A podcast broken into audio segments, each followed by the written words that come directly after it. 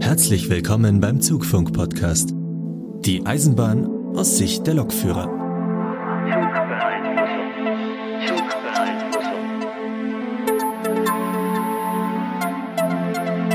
Ja, herzlich willkommen zur Folge 6 von unserem Zugfunk-Podcast.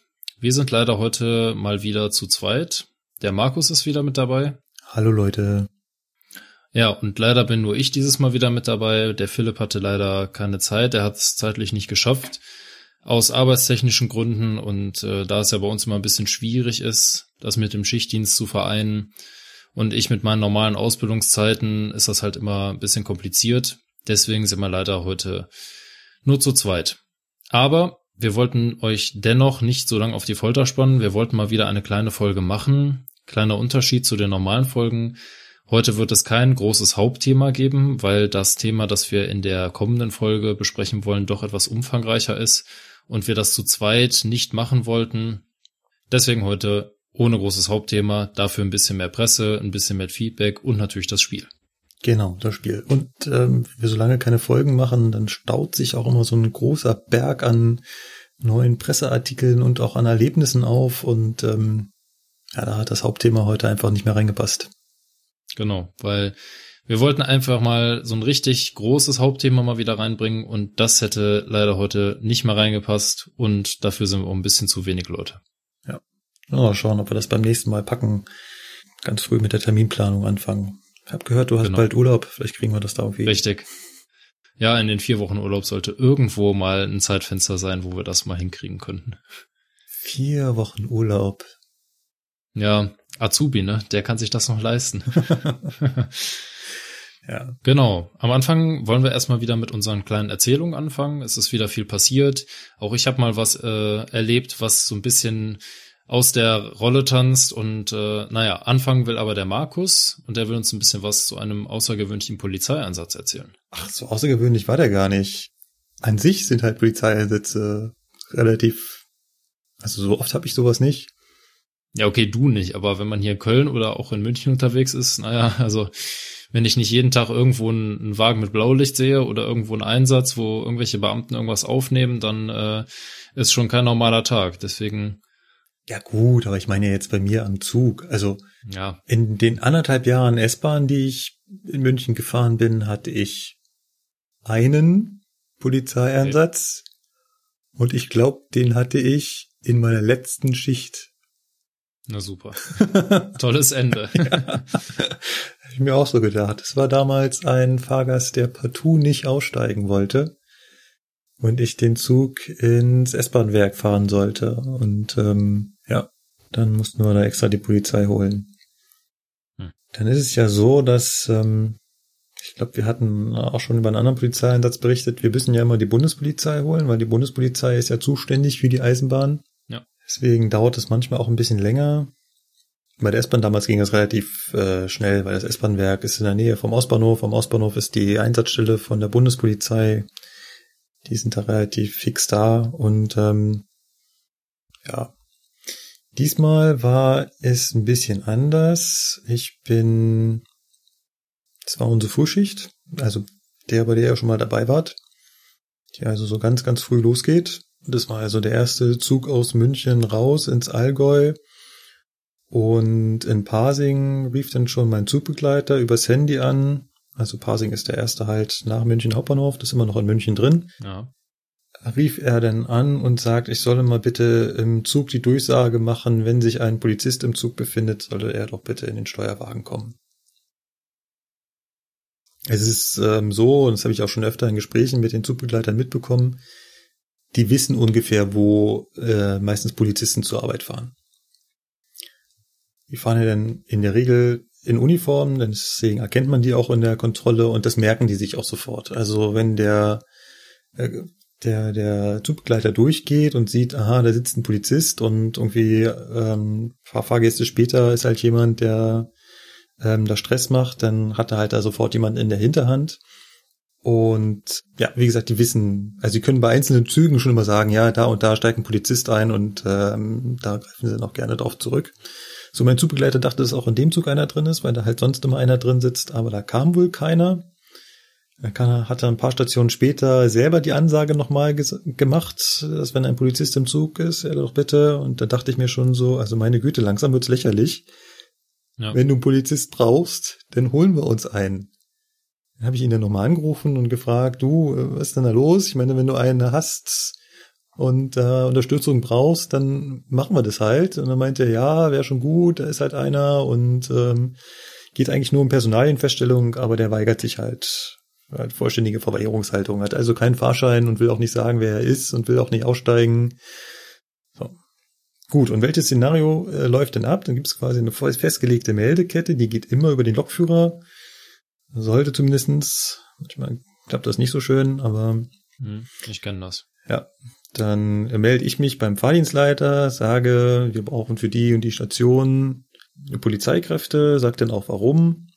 Beziehungsweise kann ich mit ihm natürlich auch ausmachen, wir fahren zwei Halte weiter, weil in der Pampa kommt halt keiner hin, sondern fahren halt bis zum nächsten Kreuzungsbahnhof und da kommt halt einer. Ja, haben ihnen natürlich auch gesagt, geht um Personalienfeststellung. Ja, das war dann der Bahnhof Buchlohe. Und da standen wir dann da und haben auf die Polizei gewartet. Und bin dann auch kurz hinter zum Zugbegleiter. Ich meine, wenn man da steht, ist ja eh nichts zu tun, sag ich mal. Sicherst den Zug, in der Vollbremsung, steigst von der Lok ab und äh, er sollte es halt nicht dauerhaft von der Lok verschwinden, weil vielleicht will ich der Fahrdienst wegen irgendwas erreichen, aber so ja. ähm, mal nach hinten gehen und abklären, was jetzt nun los ist. Ich meine, vielleicht braucht er ja auch Hilfe. Man weiß ja nicht, was ist. Ja, der Fahrgast hat sich immer noch geweigert. Also selbst als ich dann ja die Ansage im Zug gemacht habe, dass wir jetzt hier im Buchloh stehen bleiben müssen aufgrund eines Polizeieinsatzes, hat ihn das immer noch nicht gejuckt. Ist immer noch im Zug geblieben. Er schien da zu glauben, dass er im Recht sei. Ja. Wie gesagt, ich bin dann nach hinten gegangen, habe noch ein bisschen kurz mit dem Zugbegleiter geschwatzt und meinte dann noch so scherzhaft, naja, wenn die Polizisten hören, dass es hier nur um Personalienfeststellung geht, dann trinken die auch erstmal ganz in Ruhe ihren Kaffee aus. Ja, das glaube ich. Ja, die hat auch wirklich lange gedauert, ähm, 20 Minuten. Oh, okay. Ja, die kam auch äh, ohne Sonderrechte, also nicht mit Tatütata. Als ich das dann gesehen habe, wie sie noch so ganz gechillt auf den Bahnsteig gekommen sind, habe ich mir gedacht, ja, die haben den Kaffee ausgetrunken. Ja. Also da muss ich äh, dazu sagen, ich hatte das tatsächlich auch letztens. Also wie gesagt, liebe Zuhörer, in dem Dokument, das wir immer nutzen für den Podcast, steht halt nur drin Markus Polizeieinsatz. Und wir hatten uns vorher tatsächlich noch nicht darüber unterhalten. Deswegen wusste ich es jetzt auch nicht, dass es nur um Personalinfeststellung geht. Aber jetzt, wo du das gerade sagtest, Markus, äh, wir hatten das auch letztens auf der Fahrt nach Hamburg. Und zwar ähm, war das kurz vor dem Bahnhof Harburg, also Hamburg-Harburg. Und da war halt der Vorteil, dass die Dienststelle von der Bundespolizei direkt am Bahnhof ist und da ging es auch nur um Personalenfeststellung und da kamen die tatsächlich aber auch mit fünf Mann. Wo ich mir gedacht habe, okay, es geht hier um einen Reisenden, die kommen mit fünf Leuten, kann man mal machen, ne? Also wahrscheinlich so nach dem Motto, auch es ist was zu tun, ja, dann kann ja direkt die ganze Dienststelle mitkommen. Ja, und das ging dann relativ, das ging dann wiederum relativ schnell. Also wir sind innerhalb der Abfahrtzeit auch wieder da weggekommen. Also ja, fand ich dann ja. auch lustig. Ja, ihr habt auch, äh, glaube mehr Vormeldezeit, oder? Also, wenn ich das ja, im Fernverkehr, klar, wegen ja, den Halten, ne? Wenn ich das also, ähm, mitbekomme im Fernverkehr ein, zwei Mal, die stehen dann quasi schon am Bahnsteig. Ja, klar, weil wir haben eine halbe Stunde vorher angerufen, bis wir halt eben den nächsten ja. Halt erreichen. Ja, wir mussten auch, wir haben auch direkt den Fahrdienstleiter angerufen, aber das war halt der örtlich zuständige Fahrdienstleiter irgendwo, keine Ahnung, wo war das, in Rotenburg-Wimbe oder so. Und er sagte auch, ja, sorry, mit äh, Harburg kann ich euch nicht verbinden, da müsst ihr leider äh, dann gucken, ne? Und dann, ähm, ja gut, also mein Fahrtrainer hatte ja in dem Moment nichts zu tun, weil ich bin ja gefahren. Und er sagte dann, ja, ich suche mal eben schnell die, die Nummer raus, ne? Und ja, dann hast du halt die Nummer von Harburg im Streckenbuch rausgesucht und eingetippt und ja, hatten wir den direkt dran. Und dann hat, sind wir bestimmt noch eine Viertelstunde gefahren oder so, bis wir mal da waren. Also hat halt optimal gepasst. Wahrscheinlich sind die auch erst bei Einfahrt des Zuges aus der Dienststelle rausgekommen. Mhm. Das könnte ich mir auch gut mhm. vorstellen. Ja, also an sich äh, unspektakulär, wie es hier gelaufen ist. Ein bisschen spektakulärer ist es ja bei der S-Bahn München gelaufen. Es ging ja, es ging selbst deutschlandweit durch die Nachrichten, ähm, wie eine Fahrscheinkontrolle bei der S-Bahn München eskaliert ist. Ist das ja. auch in Köln angekommen? Das ist auch in Köln angekommen, allerdings halt via Facebook und äh, gut, vielleicht stand es auch in den, in den Nachrichten beziehungsweise in der Zeitung. Aber ich habe es jetzt als erstes über Facebook mitbekommen und dachte mir natürlich auch, okay, was ist da jetzt passiert? Ähm, was ist da für ein Hintergrund? Weil wenn man solche Nachrichten liest, dann erfährt man ja eher mal nur die Hälfte. Ne? Und da ging es dann ja. natürlich darum, dass äh, erstmal die Kollegen von der ähm, DB Sicherheit scharf angegangen wurden wegen ihrem Verhalten und so. Aber die Hintergründe ähm, kenne ich jetzt persönlich auch nicht. Also da bist du nicht, der Einzige. Es gibt niemanden, der die Hintergründe kennt. Äh, umso verwerflicher ist es eigentlich, dass da jetzt über das Personal hergezogen wird. Man weiß nicht, was davor passiert ist. Dazu gibt ja. es abweichende Aussagen. Ähm, das Personal sagt halt eben, der Fahrgast war aggressiv, also haben sie auch entsprechend aggressiv reagiert, während Zeugen aussagen, nein, der war nicht aggressiv. Der hat da ganz ruhig gestanden und wollte sich auch ausweisen. Hm. Okay. Die Bundespolizei ermittelt, sie wird sich die äh, Videoaufzeichnungen besorgen. Unsere S-Bahn sind ja alle mittlerweile Videoüberwachung ausgestattet. Lustigerweise, das habe ich auch total vergessen, hat mich, äh, wir hatten das Thema auch hier in unserem äh, WhatsApp-Chat zwischen den alten Azubis und dann meinte der alte, einer der alten Azubis zu mir, sag mal, bist du nicht damals den letzten Zug gefahren, den sie ausgestattet haben und bist damit ins Fernsehen gekommen? Ja, stimmt, da war was. Ah, okay. meiner, Markus im Fernsehen. Ja, auf einer meiner ersten Schichten bei der S-Bahn ähm, bin ich irgendwann oben äh, im Hauptbahnhof einge... Ich weiß gar nicht mehr, was das war.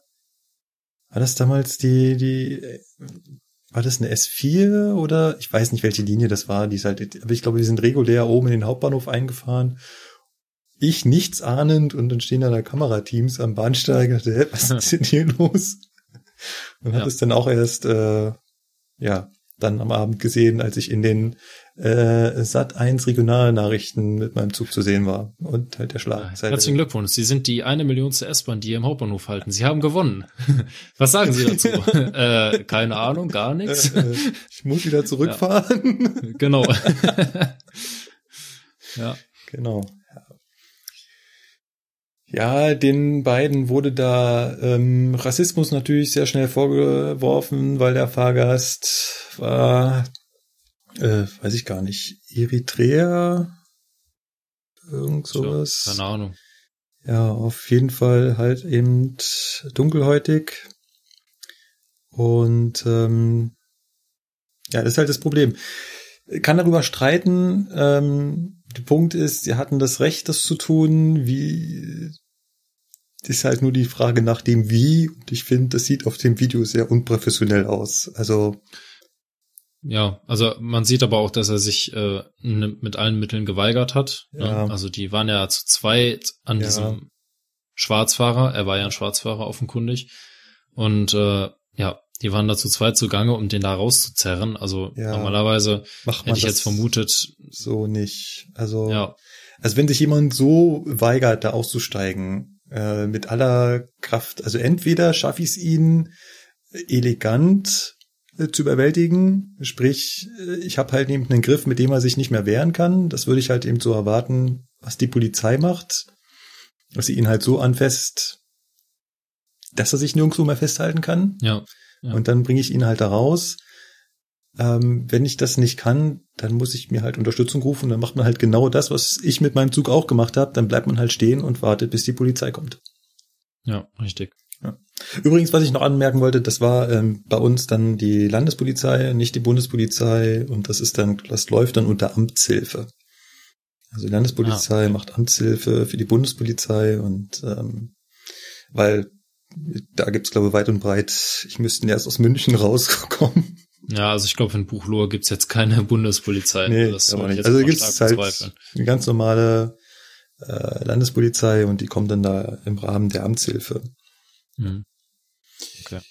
Und ist ein ganz normaler Vorgang. Also so äh, Personalien aufnehmen, das, das hat man öfter mal. Es geht halt relativ einfach, wenn halt schon ein Polizist im Zug ist, weil der kann irgendwie mit seinem Telefon, ruft er halt auf seiner Dienststelle an und äh, macht es halt, wenn er aber keinem, dann muss er halt einen rufen.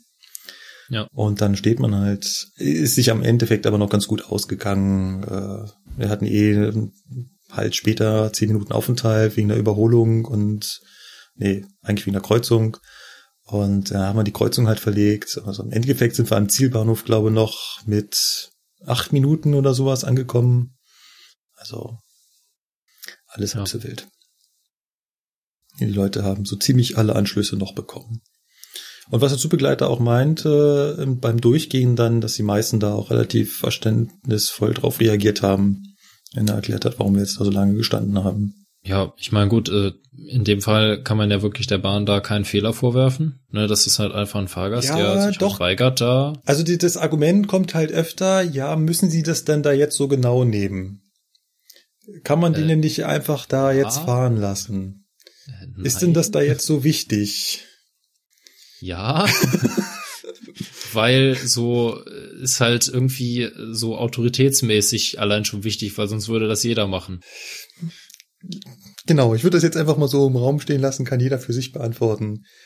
Ja, also ich meine, im Fernverkehr hat das Ganze nochmal eine andere Hausnummer. Weißt du, da fahren die Leute teilweise über hunderte Kilometer mit uns. Ja. Äh, das, das, ist ja auch das Lustige. Wenn man da kein Ticket hat, dann ja, sieht das genau. schon ein bisschen anders das aus. Das ist ja auch das Lustige. Man kennt ja, äh, was heißt, man kennt ja, man weiß ja, Schwarzfahren kostet 60 Euro, ne?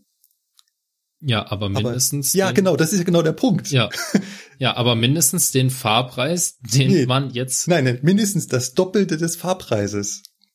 Ja, oder, oder so, genau. So ist es ja, ja formuliert. Es kostet, also Schwarzfahren kostet das Doppelte des Fahrpreises mindestens jedoch 60 Euro. Ach so, ah, so muss man das formulieren. Ja, okay. So, und hier, klar, Regionalverkehr gibt's halt keine äh, äh, Fahrkarte, die so teuer sind, dass du da rüberkommst. Der wird immer. Aber im Fernverkehr, wenn du von München nach Hamburg schwarz fährst, ja, kostet halt das Ticket 250 Euro, weiß ich nicht. Ja, ja, ja, so teuer vielleicht jetzt nicht, aber ich sag mal so, also wenn du, in der ersten wenn du da 90 hockst. Euro, ja, in der ersten Klasse zahlst du vielleicht auch schon mal 90, 100 Euro dafür. Und wenn du da dann natürlich das Doppelte berappen musst, dann genau, dann bist du weit über die 60 Euro drüber ja. hinaus. Ja. ja. Gut. Aber ich meine, gut, äh, wie willst du denn auch anders Herr werden? Also wenn du sagen würdest, ja, äh, also sie müssen jetzt hier 60 Euro bezahlen, dann sagt ja jeder Fahrgast, auch wunderbar, da kaufe ich mir ab jetzt kein Ticket mehr, dann genau. fahre ich jetzt ab, genau. äh, von, von Köln nach Berlin immer schwarz und zahle dann halt 60 Euro, wunderbar, ja. da komme ich noch günstiger weg. Ja, hä? Nee, Moment. Da ist irgendwie ja die Logik abhanden gekommen. Hatten wir mal als lustigen Fall, und zwar ähm, ein Fahrgast bei uns im Zug hatte halt keine Fahrkarte ja. Hat er den Kollege dann halt eben ein Ticket auf, also Fahrpreisnacherhebung, 60 Euro, und dann meinte er so, hier, habe ich immer noch 100 Euro gespart, weil er wollte eigentlich im ICE von, ich weiß nicht, wo er herkam, halt weiter weg, die Fahrkarte kaufen bis zum Zielbahnhof, inklusive des Regionalbahntickets, wurde aber halt im ICE nicht kontrolliert. Sprich, konnte da die Fahrkarte nicht kaufen, ist halt ausgestiegen, in den Regionalzug eingestiegen und wurde halt im Regionalzug kontrolliert. Bei uns kostet es nur 60 Euro. Boah, und hat halt irgendwie 100 Euro gespart. Ja, und hat halt locker auch eine Methode, aber ja, hat halt locker die, die, die, die 60 Euro hinge, hier. Ja. Den Rest können sie behalten. Habe ich immer noch. Genau, passt so. ja. Ist okay. ja, super. Ah, also so ganz locker. Der hat sich keine Sorgen darum gemacht, dass er jetzt, äh, weil ganz oft hast du ja die Diskussion, ja, kann ich nicht jetzt hier im Zug eine kaufen? Nein, bei uns im Regionalverkehr können sie keine im Zug kaufen, weil dann würde das nämlich jeder machen. Und hoffen darauf. Im Fernverkehr geht das auch nicht mehr. Im Fernverkehr geht's ja offiziell auch nicht mehr, dass du da Echt? einfach so ein Ticket kaufst. Nein. Oh, das wusste ich nicht. Also soweit ich informiert bin, kannst du das in keinem Zug der Bahn mehr. Weil klar, im Regionalverkehr ist klar, weil da halt nicht immer einer ist. Aber auch im Fernverkehr sagen die mittlerweile, nein, das ist zu aufwendig, das machen wir nicht mehr, weil ja dann auch der, der jeweilige, der Zugführer beziehungsweise die Zugbegleiter dann kassieren müssen, äh, die müssen abrechnen und so weiter. Und da sagt der Bahn, da sagt die Bahn, nö, machen wir nicht mehr. Ich schon mehrfach miterlebt, dass die das äh, machen. Es kann natürlich sein, dass sie es einfach aus Kulanz machen. Äh, vielleicht hast du also ja da sie, sie können es noch. Ja, ja. Also ich habe bei uns ja genauso. Das von Kollegen gehört, ja dass sie es noch können. Ja, unsere Kollegen dürfen ja auch. Äh, es wird dann gesagt, das ist eine persönliche Abwägungssache, beziehungsweise einfach so, wenn der Fahrgast sagt, ja, der Automat war defekt, beziehungsweise an diesem Bahnsteig gibt es keinen Automaten. Ja, auch sowas haben wir leider. Äh, dann kannst du natürlich auch die Fahrkarte im Zug kaufen. Dafür müssen quasi noch die Infrastruktur vorgehalten werden, dass die Zugbegleiter Fahrkarten verkaufen können. Vielleicht hast du ja irgendwo eine Quelle, wo es eine offizielle Äußerung dazu gibt von der Bahn, dass es auch im Fernverkehr äh, offiziell nicht mehr so gedacht ist, dass du da die Fahrkarte kaufst. Ja, also würde ich dann gegebenenfalls nachreichen, ja, wenn ich das dazu finde. Sonst würde ich auch nochmal nachfragen. Aber ich hatte, wie gesagt, mein letzter Stand ist, dass man das beim Fernverkehr auch nicht mehr machen kann, weil der Aufwand zu groß ist, das abzurechnen und so weiter, Fahrkarten auszugeben. Ja. XYZ. Wo wir jetzt aber gerade schon bei Fahrkarten sind, ähm, hatte ich mir noch ein anderes Thema aufgeschrieben, habe ich jetzt nicht ins Dokument geschrieben. Es gibt eine also ab und zu wird man ja auch als Lokführer äh, Fahrkarten, also nach Fahrkarten gefragt oder irgendwelche ja. Fahrkartentechnischen Fragen gestellt und ähm, meistens sehr kompliziert. Also vor allem für mich, weil ich ja keine Fahrkartenausbildung bekomme, so wie du. ja, ich habe auch mal eine bei der S-Bahn bekommen, ja. Davon ist es Ich bekomme halt gar keinen. Ich habe halt ja. wirklich, ich habe halt wirklich nur Kundenwissen. Also was der Kunde nicht weiß, ja. weiß ich im Prinzip auch ja, nicht. Das Einzige, was ich kann, ist Züge nachschauen. das war's. ja. Äh, jetzt bei Regio weiß ich das auch nur aus Kundensicht. Von daher habe ich auch kein, keine Hintergrundinfos. Und ähm, deswegen sage ich da auch meistens, also ich gucke halt irgendwie drauf und sehe, wenn ich da sehe Bayern-Ticket, so ist halt, ja, können Sie. So. Aber dann, danach hört es bei mir halt auch schon auf. So, und jetzt hatte ich öfter mal die Frage und ich stelle sie jetzt auch dir. Mal gucken, was, wie du antwortest. Da kommt ein Fahrgast zu mir und sagt, er hat eine Fahrkarte für den ICE von Köln nach Bonn, nehmen wir mal. Mhm. Und er ist jetzt aber zwei Stunden zu früh am Bahnsteig. Ja. Hat aber leider den Sparpreis, sprich Zugbindung. Ja. Könne er nicht jetzt einfach in den Regionalzug steigen, der auf der gleichen Strecke fährt. Der fährt zwar viel, viel länger, aber ist immer noch mehrere Minuten früher da, als wenn er in seinen planmäßigen ICE steigen würde. Also er würde mit einer ICE-Fahrkarte im Regionalverkehr fahren. Wäre das in Ordnung? Ist das in Ordnung? Die Frage, also wenn es jetzt eine ganz normale x-beliebige Fahrkarte wäre, ne, ohne Zugbindung, ohne alles. Aber da er jetzt Zugbindung hat, ist das jetzt echt die Frage. Also man, normalerweise könnte man ja sagen, okay, das ist ein Sparpreis, da ist eine Zugbindung dabei. Das heißt, man kann auch nur den Zug nehmen, der halt auf der Fahrkarte steht. Aber jetzt muss man ja bedenken, okay, er fährt ja jetzt mit dem Regionalzug. Das heißt, ja, keine Ahnung, gute Frage. Ich weiß es nicht. Ich bin immer davon ausgegangen, dass man mit Fernverkehrstickets immer Regionalverkehr fahren darf auf der gleichen Strecke. Mhm. Und so habe ich die Info auch an die mich fragenden Fahrgäste rausgegeben. Und Schande auf mein Haupt, das ist leider falsch. Oh, okay. Also es ist tatsächlich so, dass wenn du ein Ticket mit Zugbindung für den Fernverkehr hast, dass du nicht Nahverkehr fahren darfst, es sei denn, Zug war verspätet, Anschluss nicht bekommen und so weiter. Dann musst du ja offiziell zur DB-Info gehen und dir das Ticket freigeben lassen für andere Züge. Ja. ja. Und so ist es auch in dem Fall. Also selbst wenn du sagst, also ich hatte schon beide Fälle, ich habe den Zug gerade verpasst und würde jetzt mit dem Regionalverkehr hinterherfahren. Nein, geht nicht. Oder der andere Fall, ich bin viel zu früh da, kann ich nicht schon mit dem Regionalverkehr fahren. Nein, geht beides nicht, wenn du ein Sparticket mit Zugbindung hast. Aber das ist gut, dass du mir das sagst, weil ich hätte jetzt auch instinktiv gesagt, okay, ähm, ja, fragen Sie mal lieber bei der Information nach, aber so hat man wenigstens eine eindeutige Aussage. Weil mittlerweile mache ich das auch nur noch. Am Anfang habe ich auch immer versucht und überlegt, wie war das, geht das vielleicht doch oder wie oder was. Aber wenn man sich dann überlegt, dass der Fahrgast sich ja auf dein Wort verlässt ja. und im Zweifelsfall auch das gegenüber den Kollegen sagt, wenn ja. sie ihn kontrollieren, ne, ja. dann denke ich mir mittlerweile auch immer so, okay, wenn ich es wirklich nicht eindeutig und hundertprozentig sagen kann, dann sage ich dem Reisenden, unten bitte zur DB-Information gehen. Die wissen das. Deswegen, können das Ticket also gegebenenfalls freigeben. Stelle hoffe ich, dass die Leute, denen ich das gesagt habe, dass die den Mitarbeiter auch gesagt haben, hey, ich habe einen DB-Mitarbeiter gefragt, er hat gesagt, dass ich das darf. Dass das irgendwie geholfen hat, aber hm. ja, ja ich habe daraus gelernt, aber ich war mir halt eigentlich relativ sicher.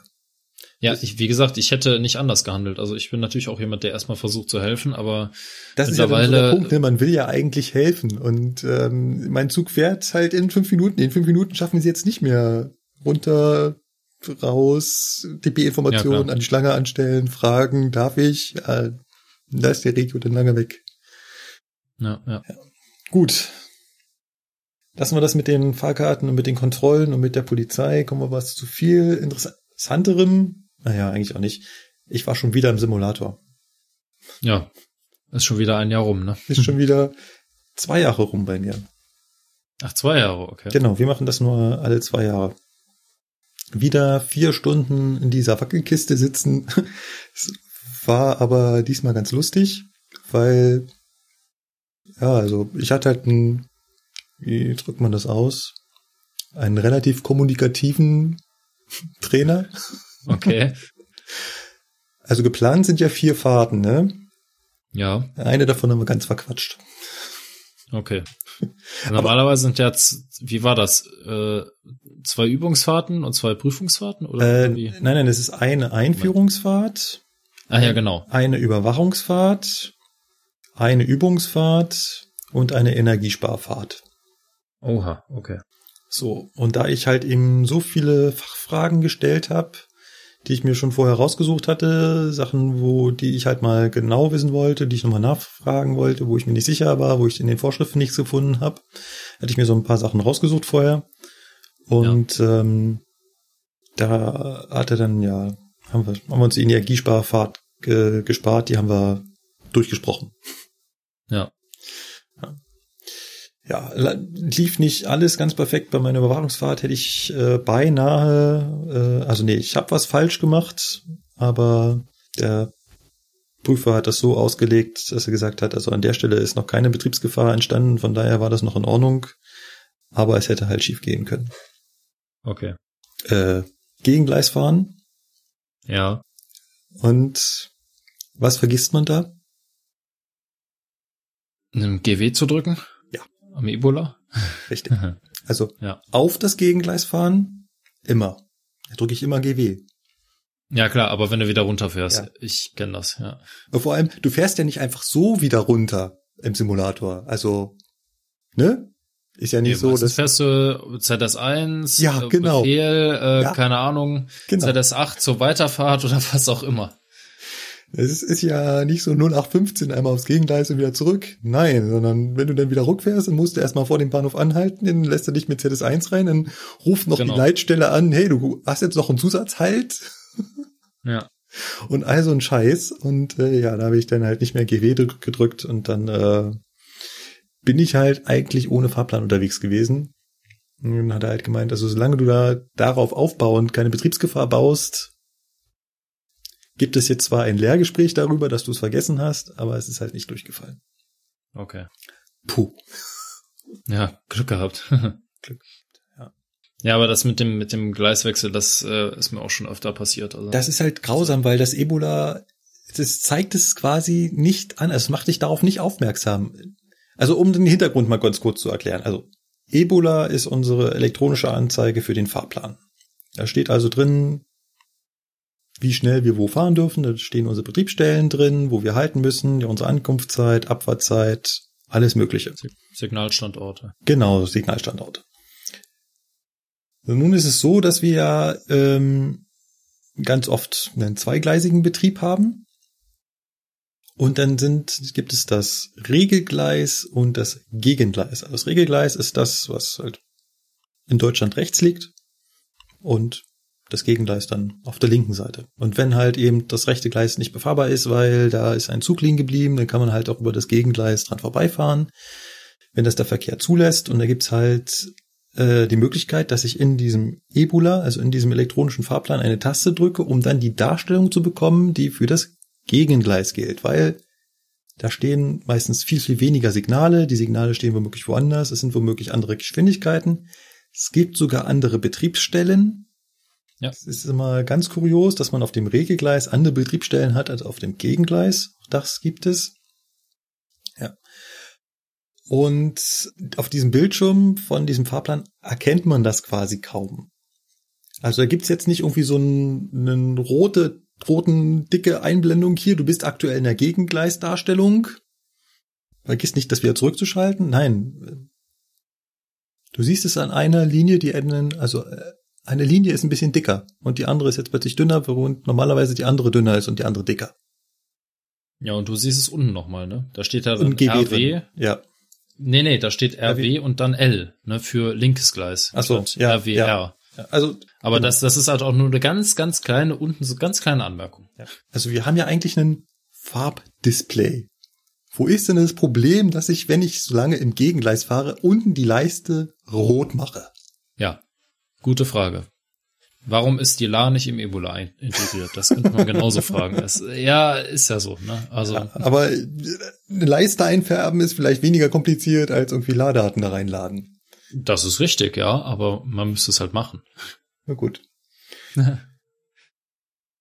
War, waren interessante vier Stunden. Ähm, ich fand die sehr, sehr ja, unterhaltsam, amüsant. Der Trainer war echt gut drauf. Wir haben uns tatsächlich auch über die Anzahl der SIM-Karten im Funkgerät gestritten. Und, was hat er gesagt? da sind zwei drin. Ja, siehst du, der Meinung bin ich auch immer noch, aber ich habe es auch noch nicht rausfinden können. Ich bin immer noch fest davon überzeugt, dass da zwei Stück drin sind. Ja, ich habe ihn dann aber ähm, gesagt, also ich habe jetzt schon ganz viele Quellen und ähm, die sagen, da ist eine drin. Und dann, oh, Ja, okay. ja, du hast dir die Quellen ausgesucht. ne? Ja, ja. Dann, nein, nein, nein, dann hat er äh, gesagt, okay, dann, dann, dann suche ich das mal, während du fährst, raus. Und dann hat er sich in irgendeiner Vorschrift äh, was wohl gefunden, wo ein Satz drin steht, dass da eine SIM-Karte in mit zwei Bereichen drin ist. Okay, ja. Also so ähnlich wie Twinbill, dass du eine SIM-Karte hast, aber mit zwei unterschiedlichen äh, Verträgen drauf. Ja. Es wäre jetzt auch noch eine Das interessante wäre Lösung. theoretisch auch möglich, ja. Das ist eine SIM-Karte, aber mit zwei Verträgen. Ich meine, ich kenne das. Äh, tatsächlich hat ein Bekannter von mir hat das, weil der auch viel in den Niederlanden äh, beruflich und äh, Niederlanden in den Niederlanden Niederlanden. Ja, egal. Auf jeden Fall ist er halt beruflich auch viel in den Niederlanden unterwegs und äh, ja, da er da halt öfter mal ist, äh, kann er dann einfach umschalten auf niederländisches Netz und äh, bezahlt dann halt nach dem Tarif. Ist halt ganz praktisch. Und ist auch mit einer SIM-Karte. Und auch mit einer SIM-Karte, ja, weil ein Handy hat halt in der Regel nur einen SIM-Kartenslot. Oh, gibt ja mittlerweile auch ganz viele, die äh, Dual-SIM haben. Ja, okay, aber das, äh, das ist halt so ein Standard-Smartphone. Das zu meinem Simulator und äh, mein letztes Thema war, es hat mir unheimlich viel Spaß gemacht und zwar der erste Fahrausbildungstag, den ich gemacht habe. Also ich bin ja offiziell Fahrtrainer. Ja. Sprich, ich bin der Fahrausbilder. So wie in der Fahrschule für Autos der Mensch, der da rechts auf dem Beifahrersitz sitzt, mache ich das halt für die Eisenbahn. Und Links. ja, ja, das, Moment mal, aber das muss mal gesagt werden, ne? Auf der Lok sitzt du dann links als Fahrtrainer. Und du hast auch kein Gas- und Bremspedal. ja, stimmt. Ja klar, Loks sind ja meistens so ausgelegt. Ich kenne keine Lok, die nicht so ausgelegt ist, dass der, dass das Führerpult rechts ist und links ist ähm, der Beifahrersitz quasi. Ja, Class 66. Da sitzt du links. Ja, stimmt, da ist das andersrum. Aber ja. Kommt halt aus Großbritannien, ne? Das ist, die kriegen das nicht Genau. hin mit dem rechts und links. aus Amerika oder ich weiß gar nicht, wo, wo die ursprünglich herkommt. Nee, ich glaube, das ist eine britische Lok. Ich, ja, kann auch sein. Ja, sagen wir mal, es ist eine britische. Auf jeden Fall sitzen die halt links, das ist halt total. Ist das immer komisch? Wenn du denen entgegenkommst, du denkst du- immer an die falsche Ja. Stelle. Eben, da denkst du dir immer, oh, führerloser Zug. Ah nee, da sitzt ja einer. ja. Ja, genau. Ähm, Triebzüge haben, sitzt du ganz oft in der Mitte. Also ICE 3, Ja. ICET. Dosto-Steuerwagen, da sitzt du halt in der Mitte. Da stehe ich dann meistens äh, dahinter. Also kommt ein bisschen drauf an. Wenn die Leute schon erfahrener sind, dann ziehe ich mich meistens ein bisschen weiter zurück. Sind es die ersten Fahrten, dann hocke ich meistens relativ nah neben ihnen. Das macht Nachvollziehbar. mich immer nervös. Ja, Deswegen ich- bin ich immer ganz froh, dass mein, meine Fahrtrainer, die sagen von vornherein immer, also ich setz mich dahin, wenn irgendwas ist, kannst du ja was sagen und ansonsten greife ich schon ein, wenn irgendwas ist und jetzt mach halt erstmal. Ne? Und da bin ich auch immer ganz dankbar für, weil ich kann das nicht so richtig leiden, wenn die Leute die ganze Zeit hinter einem stehen und dann immer so gucken, na, was macht er jetzt, was macht er jetzt? Ne? Muss ich vielleicht eingreifen, muss ich nicht eingreifen, weil das dann kommst du auch nicht dazu, mal so eine so eine das Vertrauensbasis zu schaffen. Ja, das ist wenn natürlich, du, wenn du siehst, dass der Fahrtrainer dir vertraut, ja. dann dann fängst du an, ja. runterzukommen, dich zu konzentrieren, ruhiger zu werden. Also ja. Das, also ich, ich sag das jetzt so aus meiner Eib-Sicht, mhm. ne? Also wie das aus Fahrtrainersicht ist, kann ich jetzt natürlich nicht beurteilen, weil ich meine, alle Fehler, die ich mache, gehen im Prinzip auf die Kappe des Fahrtrainers, auch wenn ich über den Halt fahre. Aber, ne, ja. klar. Ja. Äh, Finde ich eine, ne super Feedback. Ähm, danke dafür. Das äh, werde ich äh, nochmal genauer drauf achten. Aber genau das ist quasi, also mein persönlicher Anspruch auch, dass ich dem Azubi eigentlich das Gefühl geben will, wenn er fährt, dass ich nicht da bin. Deswegen stelle ich mich außerhalb seiner Sicht hinter ihm, so dass ich noch an alles rankomme, wenn es sein sollte, aber nicht so, dass er das Gefühl hat, ich rücke ihm die ganze Zeit auf die Pelle und äh, vertraue ihm da nicht. Ja. ja. ja, wie gesagt, was ich dazu auch noch sagen kann, ist, ähm, was ich unheimlich mag, beziehungsweise wo ich auch merke, dass der Fahrtrainer einem dann vertraut ist, ähm, die Tatsache, es gibt viele Fahrtrainer, die ähm, bestehen darauf, dass sie äh, am Zugfunk die Gespräche führen. Und ähm, ich hatte zum Glück in der Vergangenheit äh, 90 Prozent meiner Fahrtrainer haben gesagt, du bist jetzt hier, du bist in der Ausbildung, du sollst jetzt heute hier fahren, du hast 101 Ausbildung, du hast Steuerwagen-Ausbildung, du bist betrieblich so weit, dass du fahren kannst und deswegen machst du das heute auch komplett, egal was jetzt kommt. Das heißt, du führst auch Gespräche, du machst alles selber, Kommunikation mit dem Zugführer, mit dem Fahrdienstleiter, mit allen. Und dann gibt es wieder Fahrtrainer, die bestehen halt darauf, dass sie ne, auch die Gespräche führen. Jetzt kann ich das natürlich nachvollziehen, wenn irgendwie Stress ist, dann gebe ich auch schon mal die Verantwortung ab und sag, pass mal auf, nimm mir das mal gerade bitte ab, da habe ich noch nicht so viel Erfahrung mit, da höre ich dann auch lieber erstmal zu. Aber ich persönlich finde es besser, wenn man dem Alp, wenn er denn schon fahren soll, auch wirklich das komplette Fahren überlässt. Quasi die, er soll die komplette Schicht eigenständig machen. Nicht eigenverantwortlich, aber eigenständig. Das finde ich ist eine super Einleitung zu dem Thema, was ich eigentlich bringen wollte. Ich habe ja gesagt, ich habe den ersten Tag der eigentlichen Fahrausbildung jetzt mal gemacht. Und das ist genauso der Unterschied. Die Azubis, die anfangen, also wir reden jetzt mal von IPS, aber bei den Schnellausbildlingen ist das eigentlich auch nicht viel anders. Die haben ja. am Anfang ähm, immer so Fahrtage drin. Die sind dafür da, um so ein bisschen Hintergrund mitzubekommen von dem Theoriewissen, den sie eingeprügelt bekommen. Das heißt, sie kriegen in der Theorie erzählt, was eine Abzweigstelle ist und wie ein Signal aussieht. Und an diesen Fahrtagen sollen sie das halt ähm, auch mal in echt sehen. Ja. Je nachdem, wie die schon drauf sind, dürfen sie dann halt eben auch mal selber fahren. Aber an der Stelle ist halt immer so der Punkt, dass der Fahrtrainer dann noch sehr, sehr viel mit übernimmt. Das heißt, er macht auf die PZB-Bedienung noch äh, mit, wenn der Azubi das nicht äh, noch nicht kann und ganz also stark. wir reden jetzt hier von von Alps erstes Layer, genau. das erste Mal mitfahren. Genau, die ersten Mal äh, mitfahren, die dann mal selber fahren dürfen. Ja. Genau, da übernimmst du halt äh, noch relativ viel, versuchst es natürlich einzuschätzen und da ist natürlich auch die Kommunikation mit den Fahrdienstleitern, machst auch du alles. Klar, da, da gehe ich auch vollkommen so. mit dir. Am Anfang hatte ich auch selber noch nicht so die Überwindung, an den Funk zu gehen, weil da hat man noch so eine gewisse Hürde, ne? weil man nicht weiß, wie man sich ausdrücken soll ne? und man noch nicht so richtig im Betrieb drin ist. Und das ist jetzt genau der Unterschied zur Fahrausbildung. In der Fahrausbildung ist es so ein bisschen so ein harter Cut und ähm, also so mache ich das zumindestens. So habe ich es mir vorgenommen. Als ich dann da mit den Azubis gesprochen habe, habe ich auch gesagt, Leute, das ist äh, erster Tag Fahrausbildung, das ist nicht mehr Fahrtag. Der große Unterschied ist, ihr macht hier alles alleine. Ich laufe euch nur noch hinterher. Das heißt, ich bin dann zum Beispiel in die Leitstelle gegangen, um nach den Fahrzeugen zu fragen, wo sie stehen, welche wir bekommen. Und dann habe ich das mir so aufgeschrieben und gucke so meine Azubis an, die da so rumstehen und sagen, und habt ihr euch das mitgeschrieben oder Ihr müsst wissen, zu welchen Fahrzeugen ihr laufen müsst. Und das ist ja, halt ja, so genau der Unterschied. Und auch so, denn im Zug, ihr seid hier der Boss. Ich mache hier nichts. Also ich mache was, sobald ihr nicht mehr klarkommt, sobald ihr droht, Fehler zu machen. Klar, bin ich sofort ja. da und, und schreite ein. Aber solange hier alles nach Plan läuft,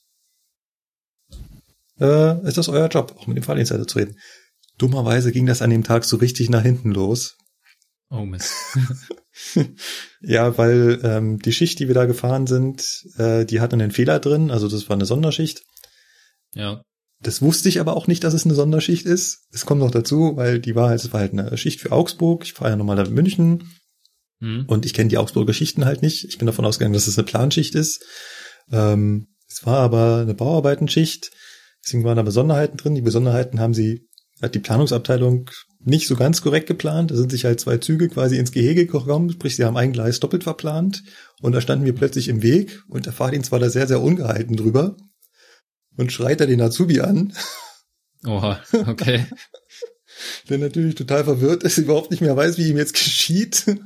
ja, ist, okay, klar, das sind Extremsituationen. Ja, genau, und das ist halt genau der Punkt, wo ich dann auch eingegriffen habe und gesagt, okay, ich rufe jetzt den Fahrdienst nochmal an. Hat nicht viel geholfen, dann hat er mich angeschrien. okay. Aber das ja. ist dann auch der Punkt, wo ich dann gesagt habe, äh, okay, jetzt machen wir das, das, das, fatz, fatz, damit wir hier ähm, die Situation lösen. Ging alles gut aus. Hat schon gepasst. Aber ich bin zum Beispiel jetzt, äh, wo du sagtest, ihr müsst euch um alles selber kümmern. Ähm, das war ja am Anfang auch so, dass du dann dann Ausbilder gefragt hast. Also der hat sich zum Beispiel um sowas gekümmert wie La-Einträge, Fahrplananordnungen etc. etc.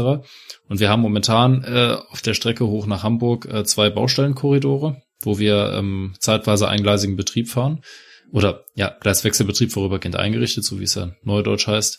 Und ähm, da gibt's halt auch immer wieder Fahrplananordnungen wegen abweichenden Fahrzeiten.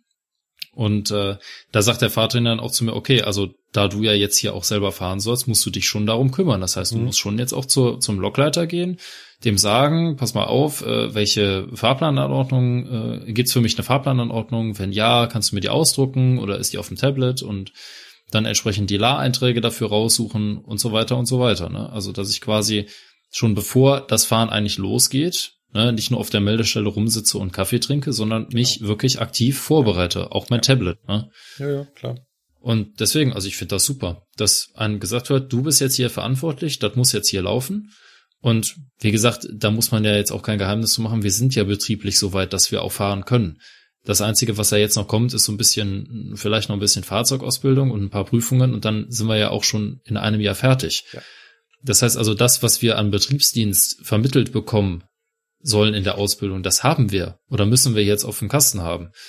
Und deswegen äh, geht der Fahrtrainer, wenn du eine gute Leistung zeigst, ja auch kein großes Risiko ein, wenn er sagt, pass auf, ich setze mich jetzt daneben und weiß ich nicht, spiele ein bisschen am Handy rum und gucke ja. wieder mal, was du machst, aber ne. Also am Handy rumspielen. Also, also ich mit mit am Handy spielen meine ich jetzt nicht, dass er da wirklich aktiv irgendein Spiel spielt, spielt, sondern ja eben, sondern damit meine ich halt, dass er am Handy ja, ist genau. und äh, vielleicht irgendwas nachguckt ja, oder was genau. mein Vater in der letztens gemacht hat, die Verkehrsleitung anrufen, ja. weil da ging es darum, wir hatten eine Schicht nach Emden Hauptbahnhof und der Zug fährt aber bis zum Außenhafenwärter. Das sind halt diese vier Kilometer noch in den Hafenbereich rein mit Pfeiftafeln und Rangieren und das war cool. natürlich für mich als Azubi so, ha, darf ich bitte bis dahin fahren? Und dann ja. war natürlich so, okay, wir müssen die Verkehrsleitung anrufen, dass wir bis dahin fahren, dass wir unsere Pause nicht im Hauptbahnhof machen, ja, cool. dass der Ablöser nicht kommen muss extra ja. für die vier Kilometer, sondern dass der in Emden Hauptbahnhof bleiben kann cool. und dann noch ein bisschen mehr Pause hat.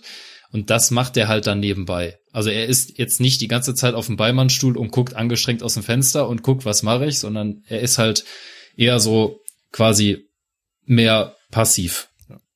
Ne? Ähm, du hast gerade noch angesprochen gehabt, du hast so ein bisschen Bammel gehabt, äh, die ersten Male so an den Zugfunk zu gehen. Ja, klar. Ähm, ich habe das ganz extrem äh, jetzt bei einem Azubi erlebt. Ich kenne das ja von mir. Also als ich Azubi war, ich hatte da auch einen wahnsinnigen Schiss vor, weil ich verstehe die Leute nicht. Genau, das war am Anfang auch mein Problem, weil man unter Stress steht, versteht man sie nicht. Und weil man die Begrifflichkeiten und die Umgangsformen nicht so kennt. Ja. Dazu kommt noch, ich bin hier ja quasi im Ausland, also ich bin ja der Preuße ja. in Bayern, kommt ja noch die Sprachbarriere dazu. Genau. Ja. Ich hatte da wahnsinnigen Schiss vor. Umso mehr, ich weiß nicht, es klingt zwar so ein bisschen gemein, aber umso mehr zwinge ich meine Azubis, dass die das auf jeden Fall selber machen. Und zwar von Anfang an.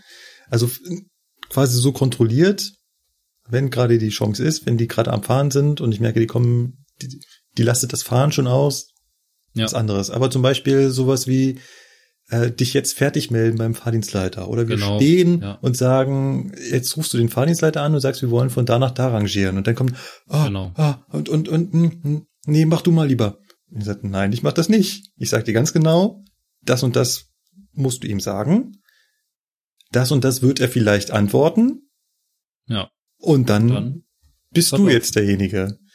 Was so ein bisschen hilft, und da wollte ich dich auch mal fragen, wie ihr das so handelt.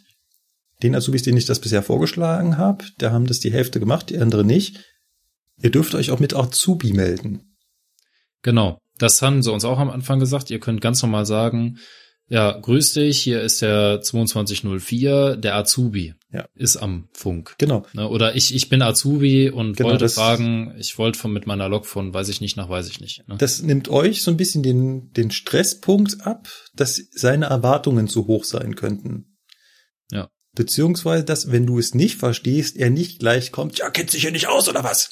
Sondern, dass er dann Genau. sagt, okay, du bist Azubi, dann geht das auch so. Und ich hatte es halt auch schon, der hat sich nicht mit Azubi gemeldet, der hat halt angefangen rumzustottern.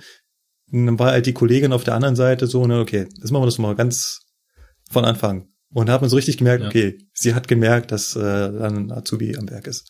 Das heißt, man muss es, es geht auch so, man muss doch nicht Azubi dazu sagen, aber wenn es den Azubis hilft, bitte macht.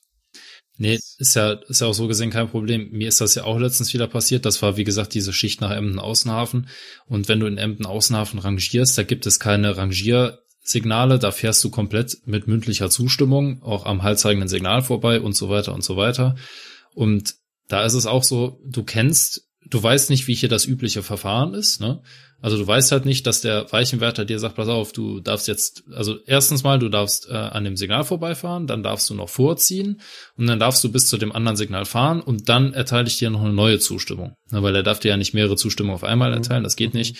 Deswegen sagt er, du darfst an dem einen Signal vorbeifahren und darfst dann halt bis in das äh, bis zum Prellbaugleis vorziehen, dann stellst du dir da die Weiche um und dann kommst du zu mir ans Stellwerk rangefahren und dann erteile ich dir die Zustimmung zur Vorbeifahrt am Signal HP0. Ja. Ne? Und wenn du dann das erste Mal da bist, so, äh, ja, also ich wiederhole, äh, ich darf jetzt vorziehen und dann darf ich mir die Weiche stellen und dann, ach nee, Moment mal, das muss ich ja gar nicht sagen. Äh, Moment, also ich darf jetzt vorbeifahren am haltzeigenden, weiß ich nicht, und der dann so, ja, ruhig, also nochmal.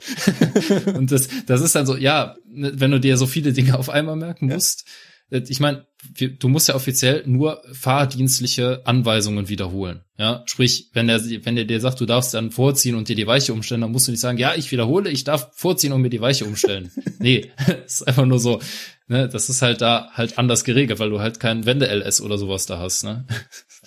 Hat es mit dem, weißt du übrigens, dass wir das in unserer Kommunikationsfolge total unterschlagen haben? Das mit Ja. dem Wiederholen, das wollten wir eigentlich irgendwo noch einbauen. ja, okay. Wir sind auf das Dialektfrei und sowas eingegangen, aber wir haben nie gesagt, Ja. dass eine der Kernkomponenten der Kommunikation bei der Bahn das Wiederholen ist. Ja, Dass sich viele das auch in ihrer äh, Karriere so angewöhnen, äh, so auch zu sprechen. Also viele alte Ja, Lokführer, da merkt man Also das ich, richtig. ich, ich, ich sag auch ganz oft, wenn mich jemand fragt, äh, so, und wir treffen uns heute Abend um so und so viel, und da sage ich auch meistens, ja, richtig. Das ist so, das, ja, du sagst das auch automatisch. Das ist, das ist ganz normal, ne? Oder zum Beispiel, letztens ist mir wieder passiert, da- das war vor zwei Tagen, da sagte ein Kollege für mir, ja, also ich bin jetzt mit, äh, mit der Bluetooth-Box gekuppelt. Da frage ich so, hä, gekuppelt? Du meinst ja wohl gekoppelt. Äh, ja, ja, meine ich ja, genau. Das ist so, du bist einfach in diesem Bahnjargon drin. Du kommst da auch so einfach nicht raus. Das ist total komisch. Aber Das- ich bin jetzt mit der Bluetooth-Box gekuppelt. Okay, wie muss ich mir das jetzt vorstellen? Nicht bildlich. ja. Ja, äh, es ist aber auch sowas, was man, ähm, wo ich auch versuche darauf zu achten, auch bei mir selbst ist, mal kurz ein Beispiel, Azubi führt das Zugfunkgespräch. Er nimmt ab, sagt, hier ist Zug sowieso und dann hörst du den Azubi nur noch, ja, mhm, ja, aha, ja, okay. Ja, das Wiedersehen. ist halt Legt auf. genau der Fehler. Ja. Und ich ihm dann so danach angucke und sagt, ähm, wiederholen? Fragezeichen. Oh, Ja. ja. Ja. Also Aber man sagt, man, das auch so eine Sache ist ja, bei, uns rufen ja ganz oft die Zugführer im ICE an, weil wir dürfen ja kein ZP9 mehr benutzen, Ja. diese Lichtsignale. Deswegen rufen sie halt immer an und sagen, okay, du äh, kannst jetzt verriegeln und abfahren. Ne? Und klar, wenn du dann irgendwie so in deiner, in deiner Routine drin bist, sagst du einfach nur so, yo. Und das ist halt, das geht halt nicht. Ne? Du musst halt diesen Abfahrauftrag, das ist ein ganz klarer Auftrag, den musst du wiederholen. Also wenigstens mit den Worten, okay, ich wiederhole, verriegeln und abfahren. Ja. So, und dann muss eigentlich vom Zuführer kommen, richtig, aber dann sagt er meistens, yo, alles klar, tschö. So. Aber du musst für dich halt wenigstens den Part erfüllt haben Ja. an Wiederholen. Ne? Wenn der Zugführer einen Fehler macht, das ist seine Sache. Aber ne? als Azubi muss das schon. Das ist halt so, die Azubis sagen ja, der hat so viel noch, ja, das ist, du sollst auch nicht alles wiederholen, was er gesagt hat, aber du sollst ihm zumindestens ähm, das Gefühl geben, du hast verstanden, was er gerade von dir wollte. Also die erzählen dir natürlich dann ganz viel manchmal, ja, dann lasse ich da noch einen Zug durch und dann fährst du darüber und dann wartest du noch kurz und dann ziehe ich dich darüber. Genau. Äh, sagst du doch nicht, Wie ja. gesagt, ich, ich hab's ja, ich hab's ja gerade eben schon erwähnt, ne? Mit dem, ja, du darfst jetzt vorziehen, dir dann die Weiche umstellen und so. Ja, es ist, ja. Ja, zieh die, die, die, die, die, die, die, die, Kernessenz aus seiner Mitteilung raus und sag das nochmal. Dann sagst du halt, ja, okay, wir müssen noch kurz vor dem Signal warten. Okay, passt. Dann hat Ja, so für ihn die Das Rückmeldung. Wichtigste, das Wichtigste sind halt wirklich fahrdienstliche Aufträge, wie du darfst am Genau, Signal ja. HP0 vorbeifahren. Genau, Du darfst, das- äh, ja. weiß ich nicht, äh, Da ist ja absolut. herkommen oder Ja, das ist absolut oder am. Wartezeichen vorbeifahren. Das ist halt auch extrem wichtig. Gut, ich würde sagen, machen wir da mal ganz schnell einen Strich drunter. Ja, das verplappern aber wie wir gesagt, hier noch. das ist, das ist sowas, ich, äh, da tauschen wir uns beide jetzt auch so ein bisschen aus. Ne? Ich bin noch Alp, ich kann dir die Alp-Sicht sagen. Ja. Du warst, gut, du warst ja selber mal Alp, aber du bist halt jetzt auch Fahrtrainer und deswegen ist halt auch eine gute Sache. Ne? Genau. Ja. Apropos Ja. Fahrtrainer, du bist äh, ganz viel fahrgetraint worden, sprich, du hattest Genau. Fahrtage. Erzähl doch mal ein bisschen was. Ja, genau. Ich hatte Fahrtage, äh, jetzt die letzten zweieinhalb Wochen oder sogar drei Wochen waren es eigentlich. Ähm, ich hatte leider so ein bisschen Pech, dass ich davon relativ viel Ruhe hatte, was aber einfach an der, also an meinem Fahrtrainer lag. Warte mal, kurz, jetzt, jetzt muss ich gleich wieder nachfragen. Ja. Du hattest das Pech, Ruhe zu haben. ja, wie gesagt, du weißt ja, ich bin ja noch Eib, ne? Und äh, als Eib ist man natürlich nach so einem äh, zehn Wochen Block äh, Theorie in Kombination mit Berufsschule äh, erstmal wieder ziemlich gehypt, wenn man weiß, ah, ab morgen darf ich wieder fahren. Stimmt, da will man nichts anderes als fahren und dann sagt, nein, du musst Genau. zu Hause bleiben. Was? Genau. Was soll ich denn hier? Ja, richtig. Was soll ich denn mit der ganzen Zeit? Und so war es halt auch diese Woche wieder, weil diese Woche haben wir nochmal einen kleinen Theorieblock und nächste Woche ist dann wieder zwei Wochen fahren. Und dann habe ich jetzt die Tage für nächste Woche, beziehungsweise jetzt auch für das Wochenende den Dienstball bekommen. Und wir sollten eigentlich Freitag wieder fahren. Und was habe ich natürlich am Freitag? Erstmal wieder Ruhe. und darf dann aber Samstag, Sonntag zwei Frühschichten fahren. Also von daher ist äh, die Ruhe vielleicht auch gar nicht so schlecht. Naja, was ich auf jeden Fall erzählen wollte, ist, ähm, halt, dass wir drei Wochen jetzt äh, gefahren sind durch die Gegend und äh, ich bin also viel Hamburg gefahren tatsächlich ähm, und dann entsprechend auch viel mit Fahrplananordnung und äh, Buchfahrplänen und so weiter. Und am einem meiner letzten äh, Fahrtage kam dann, was kommen musste, was ich auch noch nie erlebt hatte. Wir sind ganz normal planmäßig unterwegs und fahren auf einen Bahnhof zu.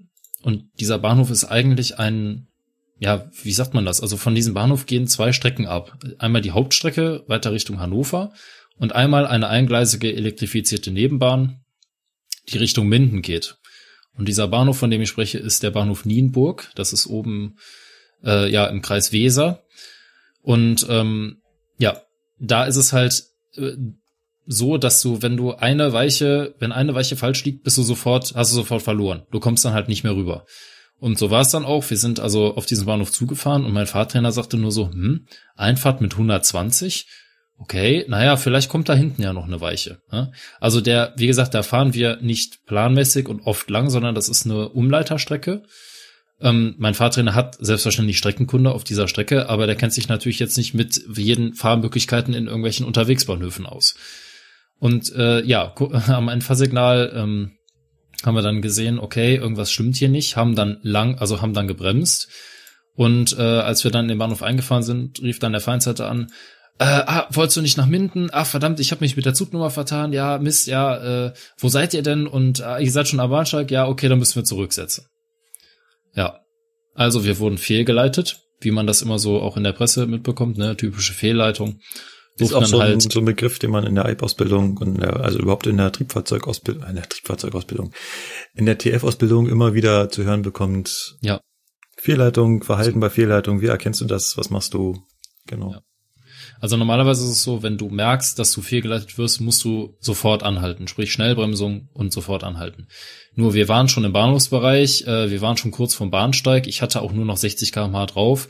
Und als dann der Feindssetter anrief, äh, weil er uns halt auch schon die Ausfahrt gestellt hat, also er war fest davon überzeugt, wir fahren Richtung Hannover, äh, hat uns der Feindssetter, wie gesagt, angerufen und sagte dann, okay, halt mal lieber an. Ja, und dann standen wir halt am Bahnsteig, das war halt dann auch halb so wild. Türen waren natürlich zu. Und wir hatten das Glück, dass wir einen Steuerwagen hatten, sprich, wir haben dann halt im Bahnhof kurz rangiert, sind dann wieder aufs richtige Streckengleis und dann weitergefahren. Das hat uns aber letztendlich 20 Minuten gekostet und war halt vom betrieblichen Aufwand her noch überschaubar, weil der Unterschied zwischen dem Rangieren und dem Zurücksetzen ist halt, du ersparst dir beim Rangieren halt x Befehle und ähm, ja, ne, muss halt nicht äh, die Spitze, also klar, du musst natürlich die Spitze besetzen, aber du musst halt auf äh, viele Dinge nicht achten. Du kannst halt ganz normal mit 25 km/h rangieren und setzt dann halt um und dann ist gut. Ja, aber es war halt eine Sache, wo ich halt auch nicht mit gerechnet habe, weil es gibt halt einfach Signale, die zeigen dir halt den Fahrweg nicht an. Ne? Da ist halt kein Richtungsanzeiger dran und dann musst du dich halt entweder auf deinen auf deine Streckenkunde, auf deine Bahnhofskunde verlassen oder ja, musst halt darauf vertrauen, dass der Fahrdienstleiter den richtigen Fahrweg eingestellt hat, was er ja eigentlich tun sollte. Ja, und am gleichen Tag äh, wurden wir dann hinterher nochmal fehlgeleitet, äh, nämlich kurz vor Dortmund, in Dortmund-Scharnhorst. Und da haben wir es aber tatsächlich an der Signalstellung erkannt und da war das dann auch halb so wild, weil wir dann nochmal über eine Weiche zurück ins Hauptgleis fahren konnten. Ja. Aber der Tag war also der wird mir noch in Erinnerung bleiben, weil er halt eben so außergewöhnlich war. Das ist ja das, was man als Eib will man das haben. Da, ja, klar, du willst die äh, außergewöhnlichen Situationen, ja. auf jeden ja. Fall. Ja, aber ansonsten, wie gesagt, die Fahrtage waren ziemlich interessant. Ich hatte teilweise ziemlich heftige Frühschichten, wo ich mit dem Fahrrad morgens zur Arbeit fahren musste, weil hier nichts gefahren ist an oh. öffentlichem Nahverkehr. Kannst du mich äh, quälen? Ja, das hasse ich wie die Pest. Also ich, ich kann dich da auch komplett nachvollziehen, weil das ist halt sowas, was man gar nicht braucht. Ne? Man, man kommt schon so, ich sag mal, leicht verschwitzt zur Arbeit und weiß dann, oh, jetzt musst du neben deinem Fahrtrainer da sitzen vier Stunden und das willst du dem auch nicht antun. Und deswegen habe ich jetzt eine andere Möglichkeit entwickelt. Ich fahre ab jetzt halt einfach mit der letzten Bahn und dann lege ich mich halt in der Meldestelle noch zwei Stunden aufs Ohr oder penne dann halt oder keine Ahnung. Aber Fahrrad ist halt keine Option, weil ich halt zehn Kilometer Fahrrad fahren muss. Das ist halt nicht so optimal. Hatte ich ja auch den Fall, dass ich eigentlich Fahrschichten hatte mit einem Azubi, wo der Azubi gesagt hat, da kommt er nicht hin. Also er müsste dann mit der letzten Bahn fahren und dann irgendwie noch zwei, drei Stunden auf der Dienststelle verbringen. Ja. Und dann habe ich aber auch äh, bei meinem Einsatzplaner gebettelt, dass er das bitte äh, rausnimmt. Unter dem Vorwand, der Azubi kommt nicht hin, aber ich habe natürlich auch drei Kreuze gemacht, dass ich die Frühschichten da los war. Ja, klar. Also ich meine, bei uns ist auch so ein ungeschriebenes Gesetz, wenn du wirklich gar nicht hinkommst. Sagen wir mal, du wohnst jetzt wirklich so weit weg, äh, weiß ich nicht, bei uns zum Beispiel wäre so eine Entfernung, weiß ich nicht, wenn du jetzt irgendwie von der Sieg kommst oder so, aus der Nähe von, von Siegburg oder ja, vielleicht sogar noch weiter und du kommst halt einfach nicht äh, nach Köln zur Meldestelle, dann ist auch so ein ungeschriebenes Gesetz, dass du sagen kannst, okay, entweder komme ich nach, das hat letztens auch ein Kollege gemacht, der ist dann einfach mit einem Zug nachgekommen. Ähm, oder wenn sich das auch nicht lohnt, weil du zum Beispiel dann nach Hamburg nachfahren müsstest, was ja sinnlos ist, ja. dass du dann sagst, okay, pass mal auf, ähm, ich fahre dann heute nicht mit, dafür hole ich den Tag irgendwo nach. Das ist also, wie gesagt, alles in Ordnung, weil es gibt halt nun mal Schichten und Beginnzeiten, da kommst du einfach ohne ein Auto oder so als Alp auch nicht mal eben hin. Ja, aber weil ich meine, welcher Alp hat schon ja, ein Auto? Ja, also bei uns einige, aber ähm, bei Azubis ist man da auf jeden Fall ein bisschen nachsichtiger. Ja, wie gesagt, da, da greift auch noch so ein bisschen der Welpenschutz. Ne? Also da muss man halt einfach sagen, äh, auch wenn das jetzt, weiß ich nicht, äh, die dritte extreme Nachtschicht, äh, so eine elf Stunden Nachtschicht oder so hintereinander ist und der Azubi irgendwann am, am vierten Tag sagt, pass mal auf, äh, ich kann irgendwie heute nicht, mir geht's nicht gut, ne, oder so, dann ist das auch in Ordnung, wenn man dann mit seinem Ausbildungsfachkoordinator spricht und sagt mal, kannst du mir nicht mal eine andere Schicht geben oder ich fahre heute mal woanders mit oder so.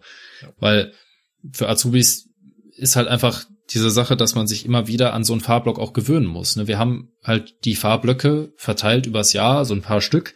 Und sonst haben wir halt geregelte Arbeitszeiten. Und wenn du dann direkt quasi in deinen Fahrblock mit so einer extremen Nachtschicht startest, dann hängst du richtig in den Seilen. Also, wenn man da erstmal drin ist im Wechselschichtdienst, dann geht das ja einigermaßen. Das ist leider so, dass in der Wechselschicht, dass ähm, ja der Wechsel Schichtdienst da ähm, ja, ein Stück weit fertig macht. Ja, genau.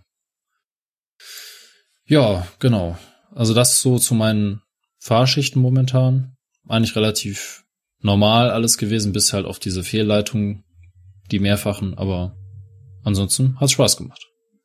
Das sage ich ja, die Fahrausbildung ist immer ein Highlight der ganzen Ausbildung. Umso mehr fand ich es halt toll, da den ersten Tag mitmachen zu können. Ja. Gut. Wollen wir zum Okay. Ich denke mal, da ja heute der große Themenblock entfällt und wir ja jetzt auch schon relativ viel erzählt haben, könnten wir eigentlich ja auch schon zum Spiel kommen, oder? Ja, definitiv. Und ein super einfacher Buchstabe, finde ich. F. F. Also F, F wie super einfach. Ja. ja das ist nicht so ganz egal. In einfach ist auch ein F drin, passt. Mir fiel es nicht schwer, was rauszusuchen. Ich Ja. habe mich für das Fahrschalter Handrad entschieden. Da bin ich neidisch auf dich, dass du sowas noch benutzen darfst. Okay, was ist das Fahrschalter Handrad?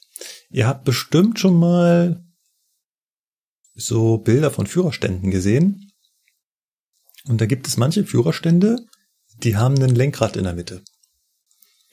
Und so unbedarfte Menschen, die das zum ersten Mal sehen, denken sich dann, hä, wozu brauchen die denn ein Lenkrad? Die müssen doch gar nicht lenken. Ja, stimmt ja auch. Genau, wir müssen nicht lenken. Bei uns ist es also nicht das Lenkrad, sondern das Fahrschalter-Handrad. Ja, äh, da ist die Erklärung eigentlich auch schon zu Ende. ja, es ist ähm, quasi unser Mittel, mit dem wir die äh, Leistung aufschalten. Bei modernen Fahrzeugen ist das ja meistens ein, ist, was heißt meistens? Es ist ein Hebel, Ja. Fahrbremsstiller genannt oder äh, Fahrschalter, je nachdem, Oder Zugkraftsteller. oder Zugkraftsteller, genau. Bei etwas älteren Fahrzeugen, wie zum Beispiel der Baureihe 218, dort ist es noch in einem Handrad umgesetzt. Und ähm, können wir ganz kurz noch in die Geschichte gucken. Ich weiß, mit historischen Eisenbahnen, da bin ich nicht ganz so bewandert. Aber das Fahrschalter Handrad in der Lage, wie es die 218 hat, ist ja eigentlich schon eine Weiterentwicklung. Weil das liegt ja quasi so vor dir, ne? Quasi wie so Genau. ein Lenkrad beim Bus. Ja, ja. Ursprünglich, als so zu den ersten Eisenbahnen kam, den ersten elektrischen Eisenbahnen, war das Fahrschalter Handrad aber ganz oft ja stehend verbaut. Ja, Also es im Prinzip vertikal, ne? Also quasi Ja, wie ein genau. Rad, das wie ein, wie ein Steuerrad auf dem Schiff. Genau, So kann man ja, das genau. gut sagen. Das ist gut. Und Guter Vergleich. Ja, da fällt mir jetzt als erstes die Baureihe äh, E94 ein. Die hatte das zum Beispiel noch. Zum Beispiel. Und ähm, woher kommt das mit diesem Handrad? Ja, das ist eigentlich relativ einfach. Und wir werden das versuchen, glaube ich, äh, in unserer nächsten Folge, wenn wir das hinbekommen, unserem Hauptthema so ein bisschen anzureißen. Und zwar geht es darum, wie man die Leistung der Lok steuert. Und früher war das halt so, dass man über dieses Handrad direkt die Mechanik gesteuert hat, die hinten die Leistung geändert hat. Genau. Über Und- halt Wellen im Prinzip, ne? Und das hat man, das wäre halt über so einen kleinen Hebel nicht gegangen, aber mit so einem riesen Rad und das Rad war halt auch schon relativ groß, weil man musste halt mechanisch hinten im Maschinenraum was bewegen und es war halt damit direkt verbunden über Kettenwellen, wie auch immer. Ja. Und da war quasi diese, dass es hingelegt ist, ist glaube ich schon eine Fortentwicklung, weil da ist es jetzt plötzlich schon eine elektrische Steuerung. Also bei der 218 gebe ich quasi da auch schon elektrische Signale hinten an das Motorsteuergerät weiter. Für jede, für jede Fahrstufe. So. Und jetzt noch der berühmte Fun Fact. Das Fahrschalter Handrad auf der 218 hat die Stellung 0 bis 15, die sind da aufgemalt. Und es ist noch die Stellung B aufgemalt. Die kann man lustigerweise nicht, also man kann, also man kommt über 15 nicht drüber hinaus, obwohl dann noch die Stufe B kommt. Da ist quasi eine mechanische Sperre, die das Genau. verhindert. Das Rad kann man nicht weiter drehen, man kann nicht weiter nach rechts Ja. lenken. Na ja, genau. So, und jetzt die Frage, was hat es denn mit diesem B auf sich? Und dann sage ich immer, B steht für Booster. Und dann kommt, ah, das ist lustig. Nee, ist mein Ernst. B steht wirklich für Booster. Das war als Boosterstufe gedacht. Und zwar gab's das auch mal, und zwar nur bei ganz wenigen Lokomotiven der Baureihe 218, die mit einer Gasturbine ausgerüstet waren. Da war also kein Ach, Dieselmotor die. drin, sondern eine Gasturbine. Und diese Gasturbine kannte auch die Stellung Booster, mit der man die Leistung nochmal eklatant erhöhen konnte. War da echt gar kein Dieselmotor drin? War da wirklich nur eine Gasturbine? Ich Oh, da, dachte, da wär- fragst du mich jetzt, äh, vielleicht war da noch ein Ah, Hilfsdiesel drin, das weiß ich nicht. Aber der, Ah, der ich- ich- Fahrantrieb kam aus einer Gasturbine. Okay. Ja, okay. Ich war mir da jetzt auch nicht mehr so ganz sicher. Ich dachte nämlich, da die Gasturbine hätte nur irgendwo unterstützend gewirkt und der Dieselmotor wäre noch vorhanden gewesen. Aber wie gesagt, da weiß ich jetzt auch wieder nicht so genau. Aber Nee, ich glaube, die Gasturbine war. du bist der aber- 18er-Fahrer. Ja, das- ich habe auch nie eine Gasturbine 18er gehabt und wie gesagt, historische Ja, okay. Eisenbahn Das- Ja. ist ja immer so eine Sache. Äh, das, ja, die sind jetzt bestimmt, äh, gibt jetzt viele Leute, die in die Tischkante beißen. Ja, okay, aber ich, wie gesagt, ich weiß es jetzt auch nicht mehr so genau. Also, Es gab mehrere äh, Loks, die auf Gasturbine umgebaut wurden. Meines Wissens nach hatten die dann keinen Dieselmotor mehr für den Antrieb, sondern nur diese Gasturbine. Und ähm, die hatte halt eben noch eine Boosterstufe, mit der sie die Leistung deutlich erhöhen konnte, die halt irgendwie für eine bestimmte Zeit eingeschaltet werden durfte. Allerdings sind diese Gasturbinen-Loks irgendwie alle abgebrannt oder zurückgebaut oder umgebaut worden. Das war wohl sehr fehleranfällig. Deswegen gibt es das heutzutage nicht mehr. Ich kann allerdings auch nicht erklären, warum wir dann immer, also warum, auf, also es gab nur wenige dieser äh, Gasturbinen-Loks. Warum aber alle zu 18 Loks dann diese, ja, das, irgendjemand Das hat sich wahrscheinlich ja. mal gedacht, ja, wir bestellen einmal alle ganz viel von diesen Fahrschalter-Handrädern. ja. Und da ja die dann auch mit diesen Gasturbinen-Loks klapp funktionieren müssen, haben die dann alle einen B drauf. ja, es ist auf jeden Fall irgendwie ein bisschen merkwürdig, aber Definitiv. Aber es ist halt immer lustig zu erzählen, dass das die Hm. Boosterstufe ist. Aber um nochmal zurückzukommen auf das äh, Fahrschalterhandrad, ähm, kennst du denn auch, ich sage jetzt mal den, ich sage jetzt bewusst Mythos, wo das Rad denn überhaupt herkam? Also abgesehen jetzt von der mechanischen Ansteuerung. Äh, haben das nicht die Ägypter erfunden, Das das, Rad? Ja, okay, ja, ja. so weit zurück wollte ich jetzt nicht gehen, sondern ich wollte eher so auf die Dampflok eingehen. Nee, nee, weiß ich nicht. Also die Dampflok Also- hat noch kein Rad. Die hatte diese zwei äh, äh, ja, Steller, die man hin und her bewegen konnte. Moment, Moment. Da muss hat- man aber jetzt, die Dampflok hat ein Rad und die, dieses Rad nennt man bei der Dampflok die Steuerung. Okay. Mit dieser Steuerung änderst du ja das Übersetzungsverhältnis, ähm, beziehungsweise den, den, also ich kann mich jetzt auch mit der Dampflok nicht so gut aus, aber du änderst, meine ich, das Übersetzungsverhältnis des Gestänges und damit, wie weit sich der Kolben im Zylinder bewegt. mhm. Und damit kannst du halt äh, etwas effizienter fahren. Mhm. Ja. Mhm. Also das Übersetzungsverhältnis ist einfach irgendwo besser, du kannst höhere Geschwindigkeiten fahren und so weiter. Aber nagel mich da jetzt nicht drauf fest. Ich kenne mich da mit der Dampflok wirklich überhaupt nicht aus. Ich habe nur mal diesen Mythos gehört, dass man eben für die ersten Lokführer, die halt umgeschult wurden auf Diesel und E, halt dieses Rad übernommen hat, damit sie, damit sie was Gewohntes haben, Führraum, wo Mhm. sie wissen, damit ändere ich unter anderem, ne, bei der Dampflok hat man ja die Leistung vorrangig auch mit dem, ähm, mit dem Dampfregler gestellt, aber damit ändere ich unter anderem die Leistung bei der Dampflok und bei den E- und V-Loks, da ändere ich damit halt direkt die Leistung, weil auch die V-Loks hatten das am Anfang. Also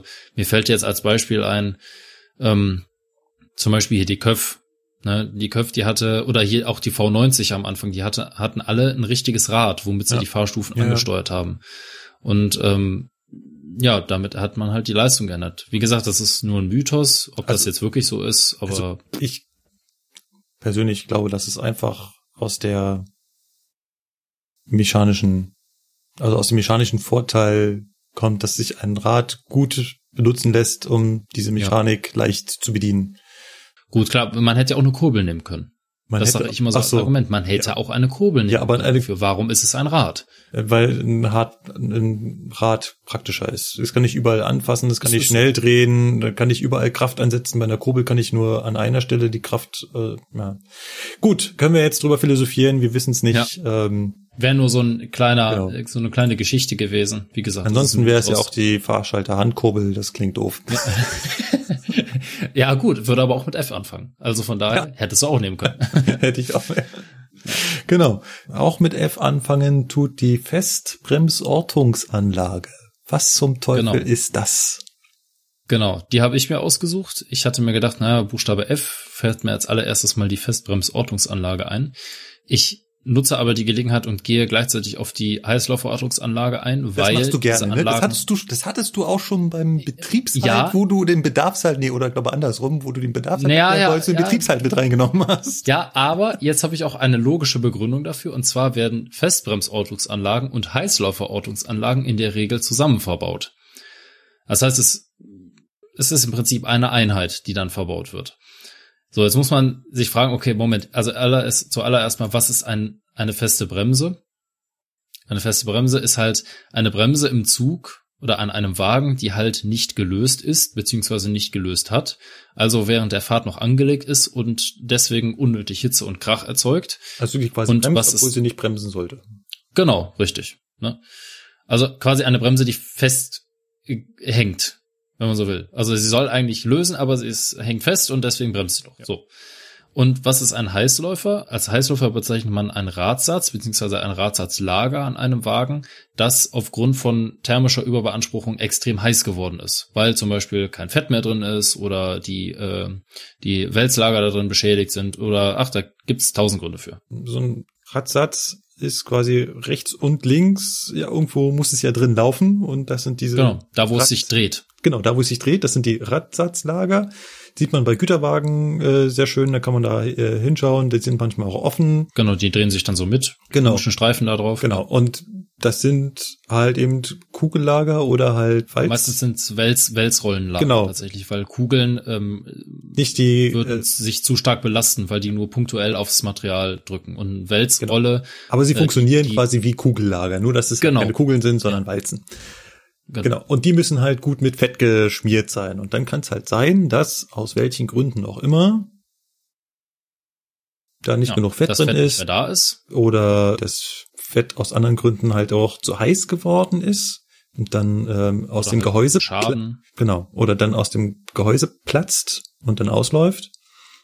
Ja, und dann wird das Ding halt warm, weil ein Kugellager wird auch warm, wenn kein Fett mehr drin ist. Ja hast du halt eben das Problem, dass viel mehr Reibung entsteht. Reibung erzeugt Hitze und ja. Hitze erzeugt Probleme. So, und jetzt könnte man natürlich sagen, okay, wo ist jetzt das Problem? Ne, dann wird das Lager halt ein bisschen warm. Macht er jetzt nichts, weil das wird schon einer sehen. Ja, jetzt muss man aber bedenken, ne, wir haben relativ viele Stellwerke mittlerweile, die nicht mehr besetzt sind, weil sie durch Fernanschaltungen oder durch ESTWs ersetzt wurden. Und so ein Heißläufer, beziehungsweise auch so eine feste Bremse, die haben ungesunde Nebenwirkungen, die da auftreten können. Beispiel Entgleisung. Und das ist in der Vergangenheit auch nicht selten vorgekommen, dass so ein Heißläufer äh, dafür gesorgt hat, dass sich der Achsschenkel, wie man das nennt, so stark erhitzt, dass er sich abschert. Man muss sich das also vorstellen, dieses eine, also meistens ist es nämlich nur ein Radsatzlager, das dann beschädigt ist das hat einen so großen Verschleiß innen drin und wird so heiß, dass die Teile innen drin verschmelzen. Jetzt will aber das Rad sich trotzdem noch weiter drehen und in dem Moment fängt an, sich dieser Achsschenkel am Radsatzlager abzuscheren, sich also quasi abzudrehen von selber, weil das Material weich geworden ist. Und dadurch hat er auf der einen Seite keine Haftung mehr, beziehungsweise keinen Halt mehr und der Wagen entgleist folgerichtig. Das gleiche kann passieren bei einer festen Bremse. Weil wir haben ja auch Güterwagen durchaus noch die sogenannte bereifte Räder haben, wo also das Rad aus zwei Teilen besteht, nämlich einmal der Radfelge, die in der Mitte ist, und außen einem aufgeschrumpften Radreifen. So, und jeder, der sich so ein bisschen auskennt, weiß, wie so ein Radreifen aufgeschrumpft wird, der wird heiß gemacht, dann dehnt er sich ein bisschen aus, dann wird die Radfelge reingesetzt und dann wird er abgekühlt. Das heißt, er zieht sich quasi auf die Radfelge selber drauf und hält dann. Ja, aber was macht jetzt eine feste Bremse? Sie erhitzt den Radreifen. Folgerichtig kann dieser halt sich wieder ausdehnen. Zu großer Beanspruchung ausdehnen und entsprechend und abfallen. Genau. Der fällt wirklich tatsächlich ab. Und das sorgt natürlich dann auch für eine Entgleisung. Also hat sich die Bahn irgendwas überlegt und dachte sich, Mensch, das können wir bestimmt auch irgendwie technisch feststellen, dass eben entsprechend eine feste Bremse im Zug ist oder ein Heißläufer. Also eine feste Bremse muss jetzt nicht immer gleich ähm, zur Entgleisung äh, führen. Also nein, nein, nein. Wie gesagt, es gibt ja auch Räder, es gibt auch Vollräder. Ne? Da werden die genau, halt also so ganz heiß. normale Scheibenbremsen. Ich hatte das zum Beispiel in meiner Ausbildung als Eibzeiten mal einen Zug an einem Fahrtag. Da hatten wir auch eine feste Bremse an einem Endosto. Das qualmt einfach nur tierisch. Also es qualmt so sehr und stinkt, dass der ganze Wagen, der betroffen war, dazu gequalmt war. Ich meine, fand faszinierend, dass die Fahrgäste da haben da einfach drin gesessen. Das war den, ja, ähm, also ich wäre da irgendwann mal rausgegangen, aber ja, also, wer hätte sich wahrscheinlich angeboten, aber naja. Gut, ne? muss wohl so sein. Aber ja. also das war wirklich äh, ein ätzender Gestank und ein ziemlicher Qualm und sowas möchte man womöglich verhindern, bevor es äh, so extrem wird. Beziehungsweise es kann natürlich im Endeffekt auch dazu führen, dass sich ein Brand entwickelt, weil die Bremsscheiben werden so extrem heiß. Also wir sprechen da von Temperaturen, die das, den den Stahl zum Glühen bringt. Und bis Stahl glüht, müssen 750, 800 Grad erreicht werden. Ja. Davon geht nicht nur die Bremse. Erreichst. Ja, genau. Davon geht aber dann nicht nur die Bremse kaputt, sondern das strahlt natürlich auch aus und die umgebenden Bereiche werden immer heißer und irgendwo ist da auch Fett und heißes Fett ja, das könnt ihr ja mal zu Hause auf einer Pfanne ausprobieren. Oder ihr lasst es einfach, weil es relativ gefährlich ist. Das brennt. Und guckt euch stattdessen nicht nachmachen an. Genau. Aber ja. Das brennt und dann geht im Zweifelsfall der ganze Wagen in Flammen auf. Also sowas, also es muss nicht immer die Entgleisung sein, wir können, wir kennen noch andere Katastrophen. Definitiv. Wie gesagt, auch beim Güterzug, ähm, ich nenne jetzt mal ein Beispiel, so eine feste Bremse beim Güterzug, da drückt ja tatsächlich der Bremsklotz noch aufs Rad drauf. Sowas erzeugt auch Funkenflug. Und wenn du jetzt, weiß ich nicht, irgendwie äh, eine, eine Plane oder so auf dem Wagen hast und diese Plane entzündet sich, steht der Zug in Flammen, ja. beziehungsweise der Wagen. Also wer sich schon mal und gefragt hat, wo, halt wie, wie, wie ein Böschungsbrand entsteht. Oder ja, noch schlimmer, ja, genau. Kann auch sein. Ja, das ist ja nicht Oder fahr mal durch einen trockenen Wald damit. Ja. ja. Wie gesagt, ne, danach Gut. ist die Strecke erstmal gesperrt wegen Löscharbeiten. Aber, Wir brauchen also ja, eine Festbremsortungsanlage halt und eine Heißläuferortungsanlage. Wie funktioniert das Teil jetzt? Wir brauchen diese Anlagen halt, das wollte ich noch sagen, weil halt nicht mehr so viele Posten an der Strecke sind. Weil jetzt könnte man sich ja fragen, ja, Moment mal, wie haben die das denn früher gemacht? Früher ah, gab es das doch auch, ja, aber da waren noch genug Leute an der Strecke. Gut, ja. Hm? Ne? Und jetzt ist es halt oftmals so, dass man über die Schnellfahrstrecke zum Beispiel fährt. Ich meine, das ist jetzt ein extremes Beispiel oder meinetwegen auch durch irgendeine Neubaustrecke, wo Güterzüge langfahren. Da sitzt halt einfach keiner mehr. Und deswegen hat die Bahn gesagt, wir entwickeln ein System, was auf technischer Basis arbeitet. Und letztendlich ist das nichts anderes, so eine Festbrems- und Heißluftverortungsanlage, als Infrarotsensoren, die genau in den Bereich zielen, wo sich Bremsscheiben oder Radsatzlager befinden. Und da hat man wieder den Vorteil, dass das bei der Bahn alles genormt ist. Das heißt, man kann einen relativen Bereich äh, ungefähr abdecken und äh, ja, diese Sensoren registrieren halt bei Überfahrt einer Achse äh, entsprechend, ob sie warm ist, ob sie heiß ist oder ob sie ganz normal normale Betriebstemperatur hat, weil dass die Dinger warm werden, ist normal. Man muss jetzt auch bedenken, so eine Festbremsortungsanlage, die darf nicht schon anschlagen, wenn man einen Güterzug mit einer Vollbremsung darüber fährt. Ne? Sprich, da gibt es genaue Grenzwerte, die müssen eingehalten werden, damit halt nichts passiert und die Anlage nicht anspricht. Aber wenn diese Grenzwerte überschritten werden, dann wird halt dem zuständigen Fahrdienstleiter an einem separaten Bildschirm angezeigt, hier der und der Zug, da ist Achse XY, ist heiß oder warm. Das gleiche ist mit der Bremse. Das ist auch vielleicht noch ganz interessant. So eine Heißlauferortungsanlage gehört dann auch immer gleich einen Achszähler, ne? Genau. Weil und du musst ja wissen, wo im Zug ist es warm. Es reicht ja nicht nur zu sagen, pass mal auf, irgendwo im Zug ist es warm, sondern ist halt ganz praktisch direkt zu wissen, welche Achse. Genau. Und der Unterschied zwischen den beiden ist quasi hauptsächlich der Einbauort, wenn ich das richtig verstanden habe, oder beziehungsweise der, der Ziel, also ihr, da wo sie hinzielt. Sowohl als auch. Ja. Sowohl als auch. Tatsächlich. Die Festbremsortungsanlage ist, ähm, so wie ich das hier gelesen habe, in der Mitte verbaut, weil sie halt einmal die Radscheibe äh, kontrolliert und also einmal so quasi von innen nach außen dagegen. Genau. Ja. Richtig. Und einmal halt die innenliegenden Bremsscheiben. Ne? Die Bremsscheiben werden in der Regel immer innen verbaut. Und ähm, ja, die Heißläuferortungsanlage ist logischerweise natürlich dann draußen, weil die Achslager, Achslager in der Regel draußen sind, ne, bei genau. 99 Prozent aller ja. Fahrzeuge. So, und jetzt komme ich mit der ganz fiesen Frage. Wir hatten ja vorhin schon das Thema Dampflok. Jetzt ist so eine Dampflok, da, da brennt ja. ja unten Feuer drin. Ja, das stimmt wohl. Hat die denn immer eine feste Bremse, wenn sie darüber fährt? Oder ich meine, der, oder kann der unterscheiden, dass da, okay, das ist jetzt der Kessel von einer Dampflok und das ist jetzt eine Bremse oder ist doch nur ein also, Infrarotsensor? Also, Wenn der in die richtige ja, Richtung zielt, ist es da heiß und der schlägt Alarm. Genau, das würde ich jetzt auch einfach mal so sagen, dass das genau der Fall ist und dieser Infrarotsensor das nicht unterscheiden kann, weil äh, der auch der Achszähler weiß nicht, dass das eine Dampflok ist. Das System kann das überhaupt gar nicht wissen. Und deswegen muss man entsprechend wahrscheinlich, ähm, das System schlägt an, aber dann muss man entsprechend handeln, indem man dem System sagt, okay, das ist halt einfach eine Dampflok gewesen, halb so wild. Oder also wäre jetzt auch nicht verwunderlich. Wie gesagt, äh, eine Dampflok ist ähm, so im unteren Fahrwerksbereich, da hängen halt tausend Sachen, die heiß sind. Und äh, klar, da wird natürlich so, ein, so, ein, so eine Heißstoffverordnungsanlage auch sagen, Moment mal, hier stimmt irgendwas nicht. Hier ist es irgendwo ziemlich warm. Ja. ja. Deswegen, ja. Was vielleicht noch ganz interessant wäre, deswegen habe ich auch die äh, Heißstoffverordnungsanlage mit reingebracht, weil das die einzige Anlage ist, zu der ich einen Wert gefunden habe. Und zwar ähm, die Heißluftverordnungsanlage, wie gesagt, kontrolliert ja die Radsatzlager. Und bei dieser Anlage gibt es einmal einen Warmalarm, also warm tatsächlich, ob, ob es ein Alarm, wenn etwas warm ist, oder einen Heißalarm. Und der Warmalarm wird bei Temperaturen über 83 Grad ausgelöst. Also 83 Grad ist der Schwellenwert. Ist eigentlich schon relativ warm, oder? Ich meine, 83 ja. Grad ist schon so heiß, dass du nicht mehr mit der Hand hinfassen kannst. Genau, so ist es da habe ich mir dann auch gedacht, okay, man muss sich ja jetzt vorstellen, dass bis zu 83 Grad äh, quasi für diese Anlage normale Betriebstemperatur ist. Das ist auch ja. so der Punkt, wenn du denn dahin gehst, wenn das bei dir anschlägt und dich der Fahrdienstleiter darüber informiert, dann musst du ja nach hinten gehen und dir das angucken.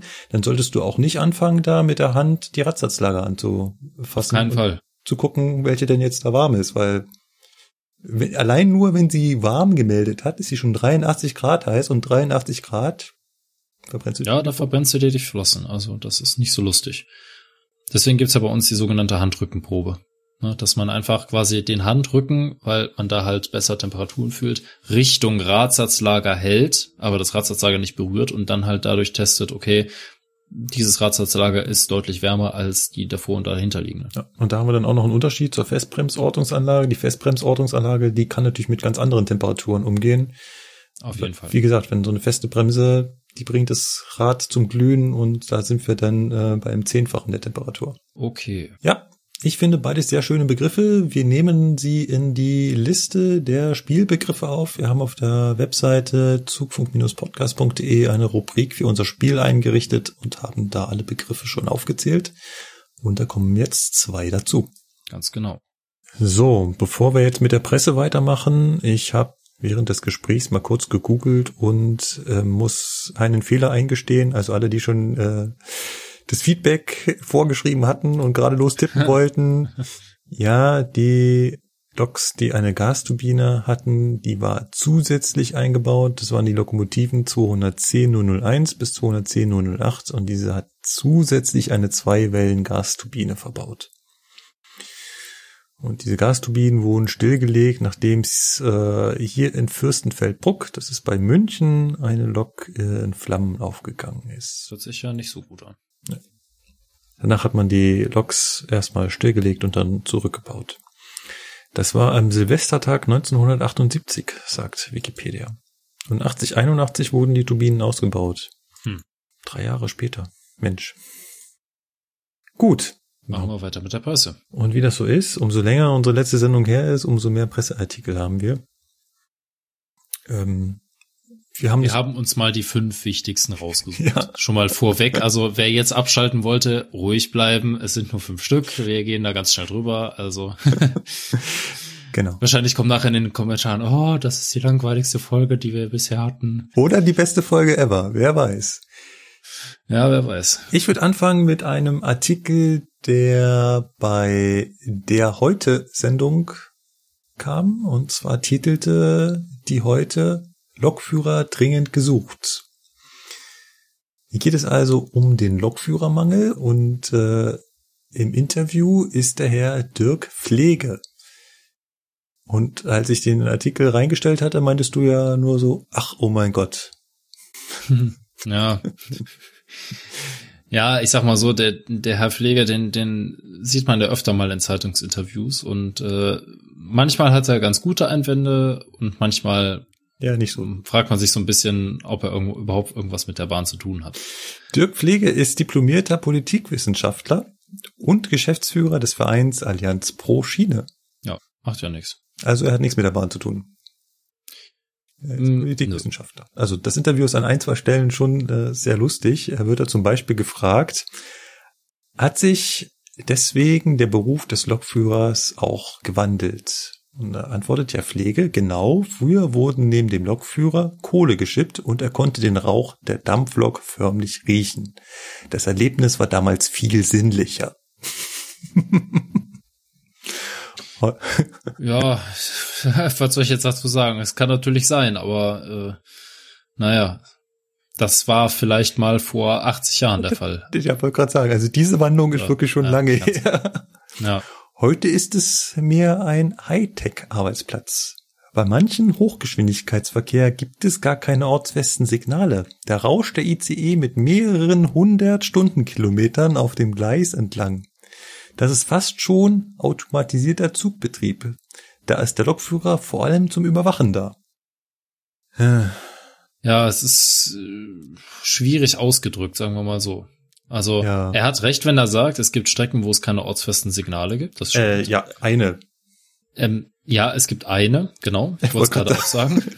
also es gibt derzeit eine Strecke, wo es keine ortsfesten Signale gibt. Äh, wobei man Wie dazu ist das auf sagen der Köln, äh, Köln-Rhein-Main Schnellfahrstrecke da hinten? Ja, da äh, gibt es vor den Betriebsstellen Signale. Ja.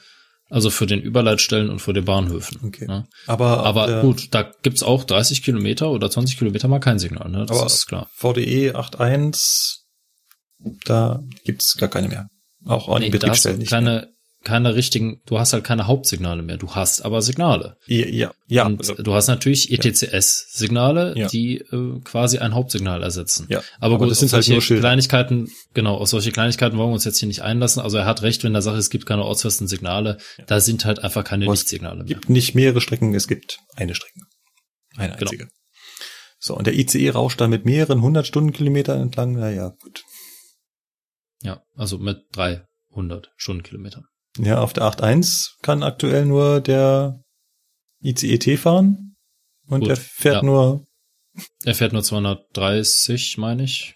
200, 230, 230. 230, glaube ich. Ja. Ja, ist halt, ja. jetzt wollen wir nicht kleinig werden, das ist ja. Genau, ja. Aber was mich halt wieder gestört hat, ist dieser äh, automatisierter Zugbetrieb. Also Ja, das ist das, ja, was es ist äh, eigentlich drüber. Also diese Diskussion ist einfach so endlos und dass die immer wieder von diesen, äh, ja, von diesen Insidern ins Gespräch gebracht wird und angesprochen und äh, ja.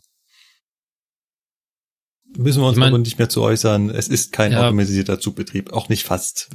wenn ich mir das vorstelle, da steht ja dahinter der, da ist der Lokführer vor allem zum Überwachen da.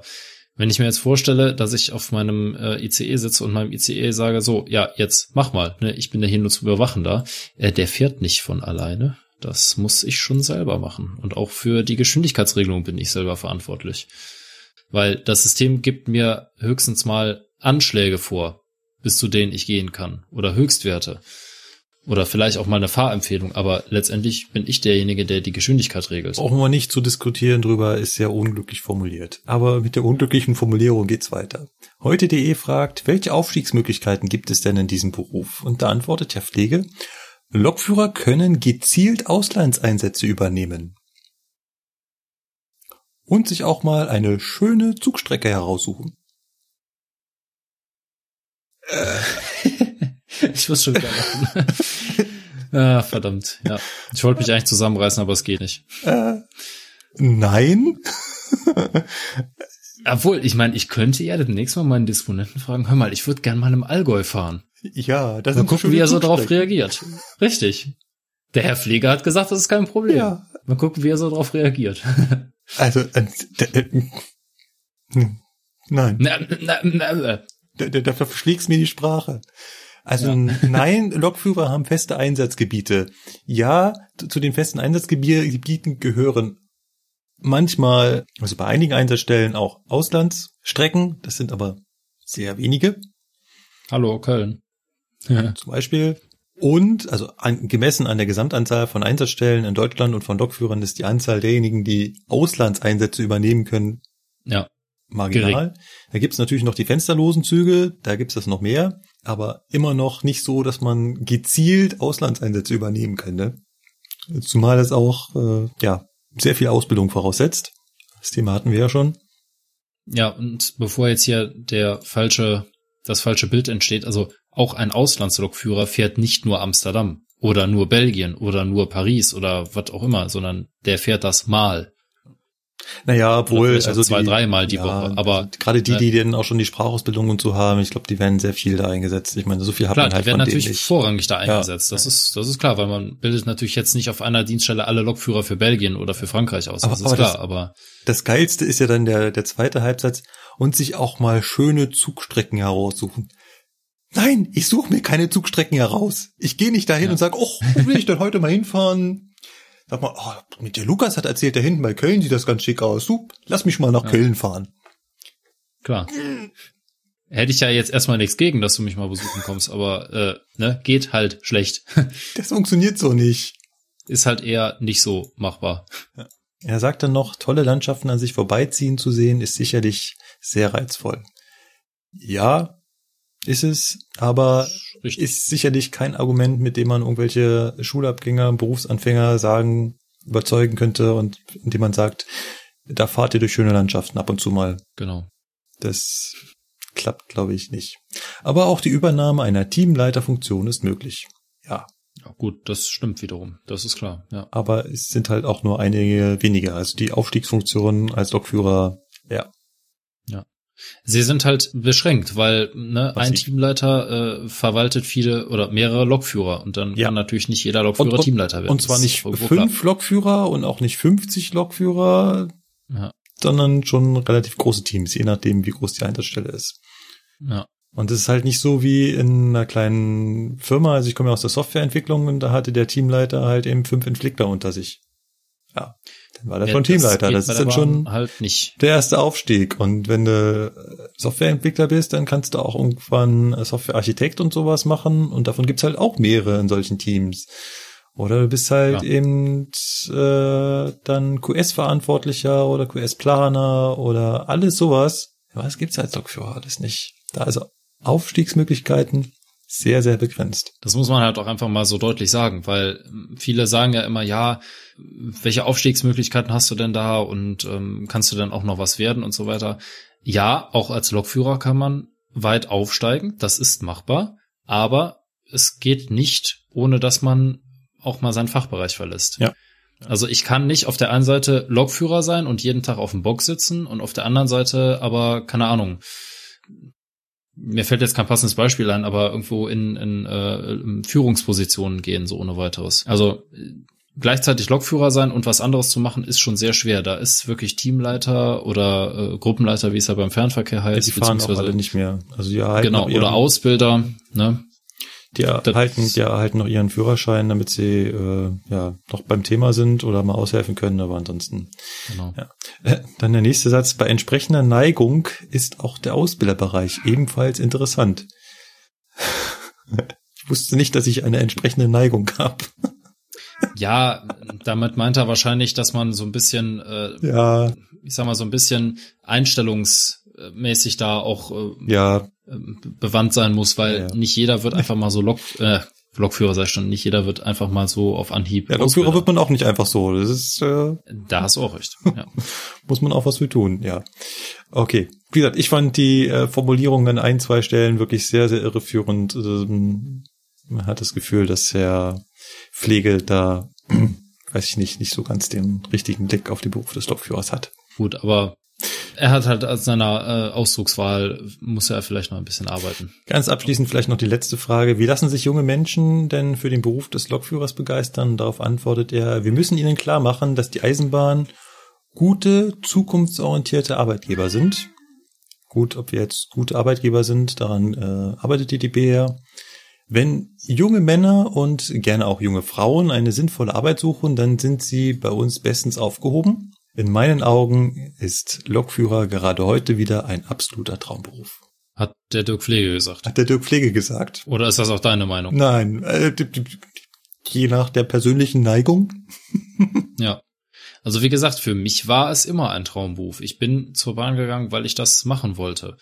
Aber ähm, ich kann auch verstehen, wenn es Leute gibt, die sagen, nee, also Lokführer wäre jetzt nicht so meins. Und äh, was man immer so über die Bahn hört, ist ja schon etwas abschreckend. Ja, das ist richtig. Und äh, genau daran arbeitet die Bahn ja auch, dass sie ihr Image dahingehend verbessert, dass halt auch wieder junge Leute sagen, Mensch, die Bahn ist ein toller Arbeitgeber. Aber äh, zu sagen, dass der Lokführer ein absoluter Traumberuf ist, ist, glaube ich, ganz schön weit aus dem Fenster ja, gelehnt. Na, da fehlt ein bisschen was für, das stimmt. Gut. Der zweite Artikel stand in der TZ vom 7. Juni und er titelt Zappenduster. Darum wird es in der S-Bahn plötzlich dunkel. Ja. Oh, herrlich. Das Licht ist aus, es geht in den Tunnel, es ist stockfinster in der S-Bahn. Unheimlich. Doch Fahrgäste können sich in dieser Situation helfen. Ah, sie nehmen das Handy in der Hand und machen das Licht an. Genau. Was für ein beklemmendes Gefühl. Man sitzt in der S-Bahn Oberschenkel an Oberschenkel mit wildfremden Menschen und plötzlich ist es stockdunkel.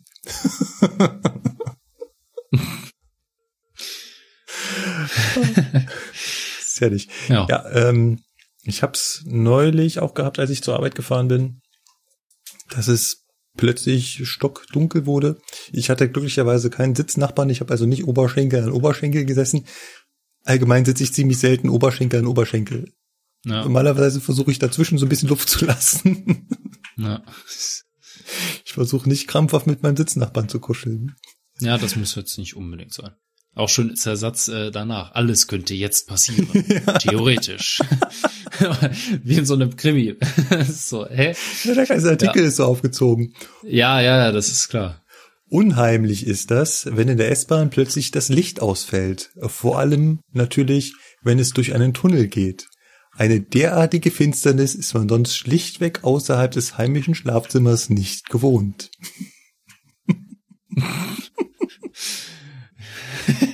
Okay. Lassen wir das so stehen. Ja, ja, das ist herrlich. Hm. Das können Fahrgäste tun, wenn das Licht ausgeht. also allein dieser Satz ist geil. Ja. Denn einen Grund gibt es dafür allerdings nicht, wie ein MVV-Sprecher mitteilt. Meistens handelt es sich um einen technischen Defekt. So können beispielsweise der Hauptschalter ähnlich wie die Sicherung zu Hause in einem Zugteil herausspringen. Auch kann es sein, dass der Rechner des Zugteils kurzzeitig abstürzt. Die gute Nachricht, in beiden Fällen kann der Lokführer am Führerstand an der Zugspitze das Licht wieder einschalten. Also da hat der MVV-Sprecher leider ein bisschen was durcheinander gebracht. Also wenn der Hauptschalter rausspringt, das kann sein, ja, aber passiert auch nicht einfach so während der Fahrt und wenn, dann schaltet der Lokführer auch von sich aus sofort wieder ein, weil es wird ihm angezeigt und ohne Hauptschalter ist auch schwer mit vorwärts kommen. Ja, das funktioniert nicht so gut. Ja. Äh, und abgesehen davon äh, bleibt dann das Licht an. Also es wäre schlimm, dass wenn kein Strom mehr aus der Oberleitung kommt, dass dann sofort das Licht ausgeht. Nein, da sind Batterien im Zug und die halten das Licht am Leuchten. Gut, was natürlich sein kann, ist, dass halt nur die Notbeleuchtung leuchtet. Genau. Aber das Licht leuchtet trotzdem. Also da ist halt nicht stockdunkel, so wie bei mir im Schlafzimmer. Ja. Genau, beim 423 hier in München ist es dann so, dass der auf diese Halbbeleuchtung geht. Das heißt, es ist halt nur noch jede zweite Leuchtstoffröhre an. Hm. Und äh, gleiches Phänomen, äh, wenn es da äh, Probleme mit dem Rechner im Zug gibt, gibt's auch so dieses, man nennt es ZSG-Konflikt, dann hast du auch äh, nur diese Halbbeleuchtung im Zug. Aber wie gesagt, dann ist das Licht an.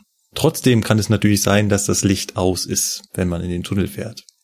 Aber das ist schon komisch, äh, dass bei euch extra das Licht in den Tunneln angemacht wird, weil ich kenne das von uns jetzt nur so, dass im gesamten Zug das Licht immer an ist, weil wir ja auch des Öfteren mal durch einen Tunnel fahren und dann geht halt nicht der Zugführer hin und schaltet dann halt für den Tunnel den die, die Beleuchtung ein oder der Lokführer macht das. Ich meine, ich kann ja von vorne aus meiner Lok auch die Zugbeleuchtung aktivieren, aber das mache ich halt nicht, weil das Licht ist halt irgendwie immer an.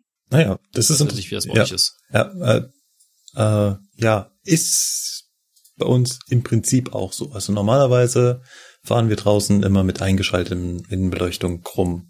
unabhängig davon, ob wir jetzt im Tunnel sind, ob Tag hell ist, ob dunkel ist, kommt einfach daher, dass man halt eben genau diesen Punkt, der hier in der in dem Artikel angesprochen wird, vermeiden will, dass halt die Fahrgäste irgendwann im Dunkel, Dunklen sitzen. Deswegen lässt man die einfach leuchten. Ähm, dann hat man ja auch das Problem, dass wir klassische Leuchtaufröhren einsetzen und wenn man die ständig an und ausmacht, hat man einfach einen höheren Verschleiß. Ja. Und der höhere Verschleiß würde einfach bedeuten, dass man mehr Aufwand hat, die ständig zu wechseln. Deswegen sagt man einfach, der Stromverbrauch ist zu vernachlässigen, man lässt sie einfach immer leuchten. Und dennoch gibt es den Fall, dass das Licht aus ist im Zug und das ist, ist so ein klassischer Fall, den kann ich mal berichten, wie das sehr schnell passiert und zwar, wenn ein Zug mit einem Zugteil verstärkt wird. Das heißt, zum Beispiel die Linie S8, die kommt aus Hersching, fährt äh, in Parsing vorbei, in Parsing steht sie etwas länger und dann kommt hinten ein Zugteil aus dem Betriebswerk Parsing hinten drauf und so wird dann aus dem als Vollzug da ankommenden Zug mit zwei Zugteilen, dann ein Langzug mit drei Zugteilen. Und dann ist der Effekt, dass in den vorderen beiden Zugteilen ganz normal das Licht an ist. Aber im hinteren Zugteil, der Kollege, der den halt draufgestellt hat, der hatte das Licht halt aus, weil der kommt halt aus dem Betriebswerk, das hat da die ganze Nacht gestanden, die S-Bahn. Da ist natürlich das Licht dann aus. Er hat es halt einfach nicht angemacht. Und wenn dann keiner dran denkt, nochmal irgendwo den Taster zu betätigen, Licht an, dann ist halt in den ersten beiden Zugteilen das Licht an und im letzten aus. Und wenn dann der Zug in den Tunnel fährt, dann ist vorne hell und hinten dunkel. Klassischer Fall. Ja. Oder mir ist es auch mal passiert, als ich noch S-Bahn gefahren bin, habe ich dran gedacht, ich fahre jetzt in den Tunnel, muss ich ja den Lichtschalter bedienen. Sicherheitshalber, wer weiß, lässt du so ein Kurslicht aus. Nun sind es aber, naja, ihr kennt es vielleicht so von der Eisenbahn, zumindest sind die, die schon mal auf dem Führerstand waren, das sind ja so eine Schnippschalter, also ne, die man so. Das sind Taster. Ne? Genau, es sind so. Nach hinten kann man tasten. tasten. Genau. Und wenn man die halt eben so bisschen schwunghaft bedient, schmeißt man die halt nach ein und dann schnallen die halt so durch die Federkraft zurück. Und da kann es halt sehr gut sein, dass die so weit zurückschnallen, dass die wieder nach auskommen. Das heißt, das im besten Wissen doof. und Gewissen packt man die nach vorne, sagt, hey, ich habe das Licht eingeschaltet, dabei hat man es im Endeffekt eigentlich ausgeschaltet.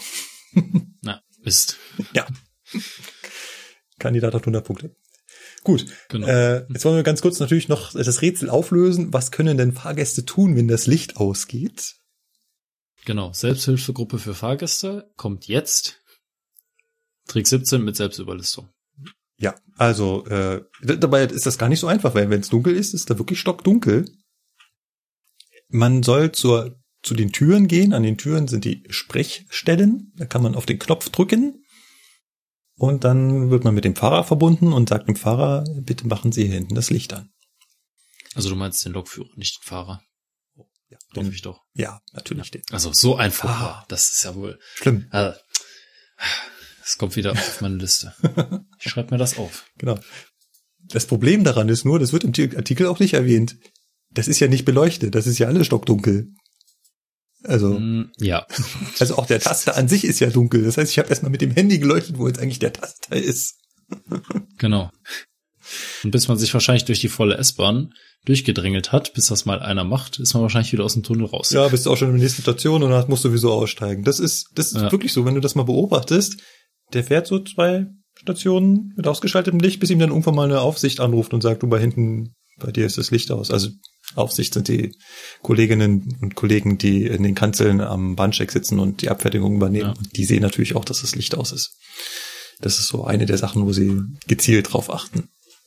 Und dann sehen, oh, er muss noch Licht anmachen. Abgesehen davon weiß man es meistens, wenn man in den Tunnel fährt und dann kommt Sekunden später die Sprechstelle, ah, Licht. Da brauchst du, gehst du ran und sagst, danke. Ja. Gut, das war also der Artikel Zappenduster. Darum wird es in der S-Bahn plötzlich dunkel. Genau. Ja, dann haben wir noch so einen Artikel, der ähm, titelt mit der Schlagzeile Der neue Stolz der Bahn und seine Macken. Der Artikel ist aus der Süddeutschen Zeitung, ist vom 3. Juli und äh, da geht es im weitesten Sinne darum, dass der neue ICE 4 wohl eine kleinere oder größere Macke hat. Naja, jetzt kann man sich natürlich fragen, okay, was ist denn jetzt mit dem Zug? Ne? Ähm, ist da irgendwas Besonderes dran? Oder wie auch immer. Und ähm, ja, Der Artikel ist ja herrlich. Darf ich mal kurz ein Stück vorlesen? Natürlich. Einleiten tut der Artikel mit äh, Sifa Sifa. Ruft plötzlich eine Stimme über den Lautsprecher. Zwei Sekunden zuvor hatte bereits eine gelbe Lampe auf dem Armaturenbrett ganz vorne im Führerstand des ICE hektisch zu blinken begonnen. Äh, nein, sie blinkt nicht, sie leuchtet. Ja. Jetzt die eindringliche Warnung der Computerstimme. Drei Sekunden später geht ein Ruck durch den mehr als 500 Tonnen schweren ICE. Er bremst stark ab, wenn auch nicht mit quietschenden Reifen und wird schnell langsamer. Dann steht er. Eine Zwangsbremsung. SIFA steht für Sicherheitsfahrschaltung. Der Triebfahrzeugführer, und jetzt wird's wirklich lustig, der Triebfahrzeugführer, so heißt heute der Lokomotivfahrer oder Fahrerin eines ICE, Ah, herrlich, ey. muss während der gesamten Fahrt ein Pedal treten und dies spätestens alle 30 Sekunden kurz loslassen. Ja, genau. Ja. Gut, ich wollte dich nicht unterbrechen, aber herrlich. Ja. Naja, auf jeden Fall, ähm, in dem Artikel geht's halt wohl darum, dass der neue Stolz der Deutschen Bahn irgendwie noch kleine Kindermacken hat und ähm, ja, dass halt in diesem neuen Zug zahlreiche Verbesserungen eingebaut wurden, unter anderem deutlich besser ausgelastete oder halt deutlich besser konzipierte Klimaanlagen. Und äh, auch der Fahrkomfort für die Fahrgäste ist deutlich besser. Man hat jetzt äh, Fahrradstellplätze und viele Steckdosen und so weiter. Und das Ganze zielt eigentlich darauf ab, dass man halt einen, ja, dass man halt diesen kompletten Zug neu konzipiert hat und im Gegensatz zum ICE 3 beziehungsweise auch zu den vorherigen ICE-Zügen eine deutliche Verbesserung für den Fahrgast halt hat. Ja. Lustig ist, dass Also der ICE 4 ja gar kein ICE, also ursprünglich sollte es mal die Intercity-Flotte ersetzen. Genau. Er hieß ja vorher ICX. Genau. Ja.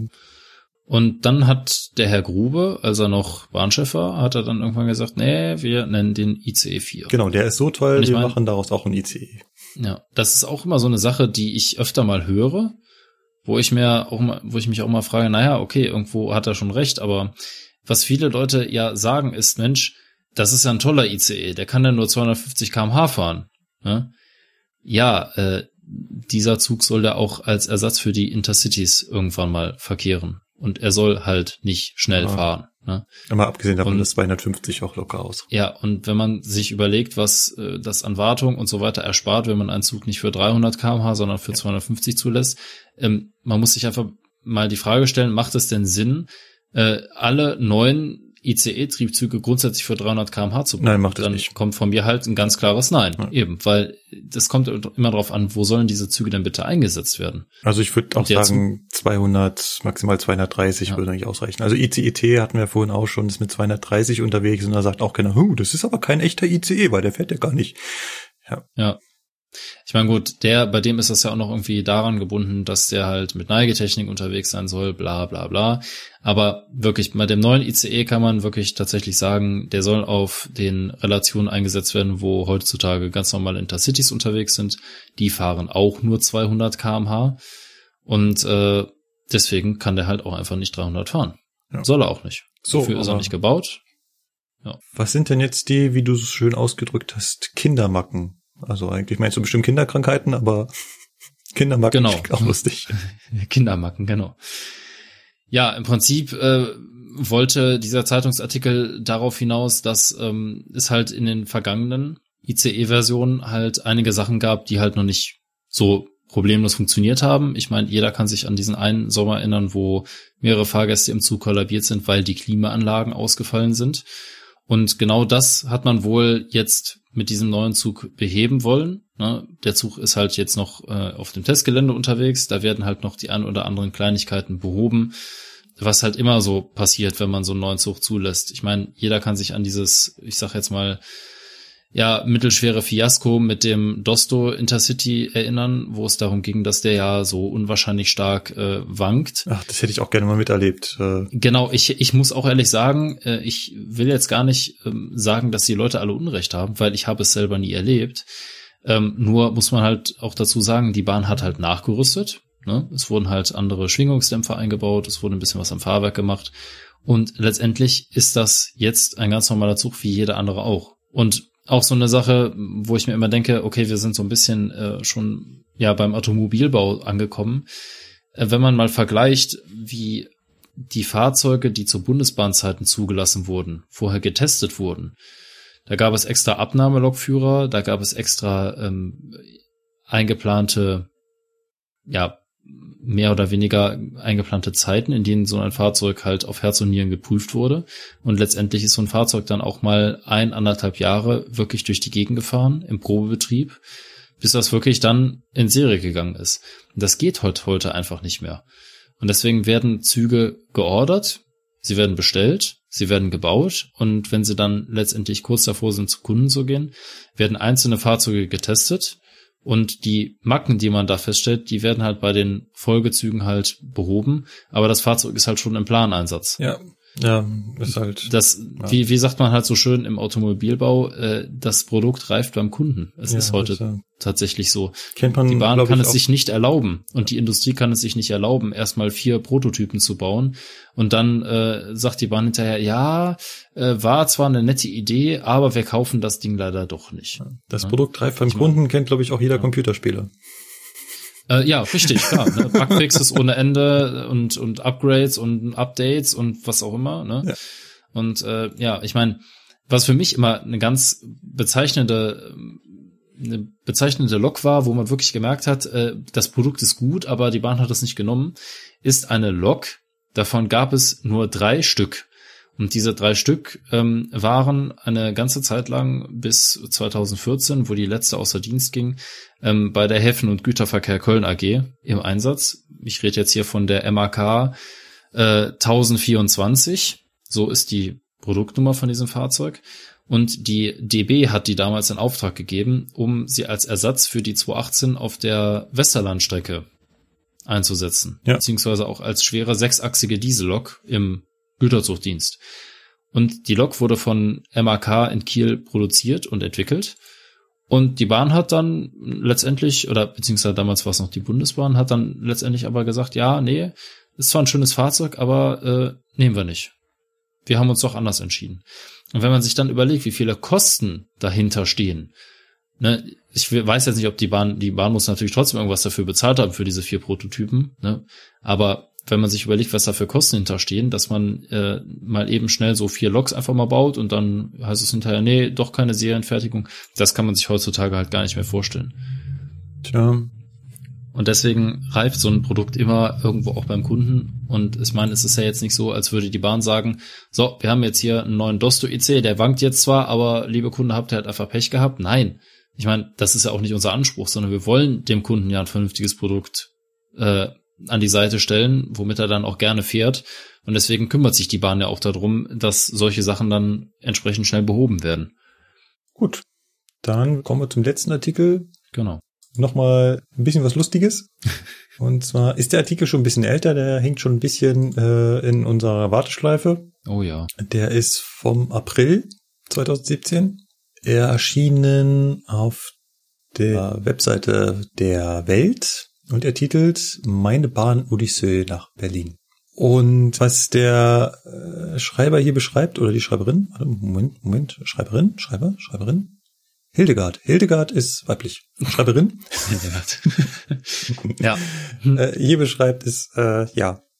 Ich, ich fange mal an und ich glaube, da ähm, stoßen wir ganz schnell ne, darauf, was äh, hier schiefgelaufen ist. Ja. Dieses hier ist ein reiner Tatsachenbericht. Nichts wurde hinzugefügt, nichts wurde weggelassen. Anlass meiner Reise mit der Deutschen Bahn von Köln nach Berlin ist ein Abendessen in der Residenz des argentinischen Botschafters. Es soll um, es soll nach 19 Uhr beginnen. Ich weiß nicht genau, was das heißt. Es soll nach 19 Uhr beginnen, aber ich, ich gehe mal davon aus, es soll halt kurz nach ja, 19 Uhr irgendwie, beginnen. Genau. Ja. ja. Die Ankunft meines Zuges ist für 18.09 Uhr geplant. Also reichlich Zeit, damit mich der vor dem Bahnhof wartende Chauffeur nach Dahlem bringen kann. Und an dieser Stelle ist schon, äh, warte mal, Moment. Also, sie will um 19 Uhr in der Botschaft sein und kommt um 18.09 Uhr in Berlin Hauptbahnhof an? Also ich weiß ja nicht, wie sie es schafft, eine Stunde von da nach Dahlem zu brauchen, aber Äh, also naja. für die Nicht-Berliner, Dahlem ist so ein hm, etwas elitärer Bezirk. Ja. Äh, im, Viele Botschaften, ja, im viele Süd, Residenzen. im Südwesten von Berlin. Und äh, ich habe das mal kurz bei Google Maps eingegeben. Er sagt, die schnellste Verbindung ist 24 Minuten, also eine knappe halbe Stunde. Das heißt, äh, die Frau hat eingeplant, innerhalb von 50 Minuten aus dem Bahnhof raus. Der Berlin Hauptbahnhof ist schon, also aus dem Bahnhof raus ist der jetzt auch nicht so einfach, da den Chauffeur zu finden, einzusteigen, mit dem dann nach Dahlem zu fahren. Was, äh, dann bleibt nur noch ein Puffer von so 15 bis 20 Minuten. Ja. Dieser Puffer soll also herhalten, um den Autoverkehr abzupuffern, der vielleicht auftreten könnte, oder die Tatsache, dass sie vielleicht nicht sofort den Chauffeur findet oder nicht sofort aus dem Bahnhof findet.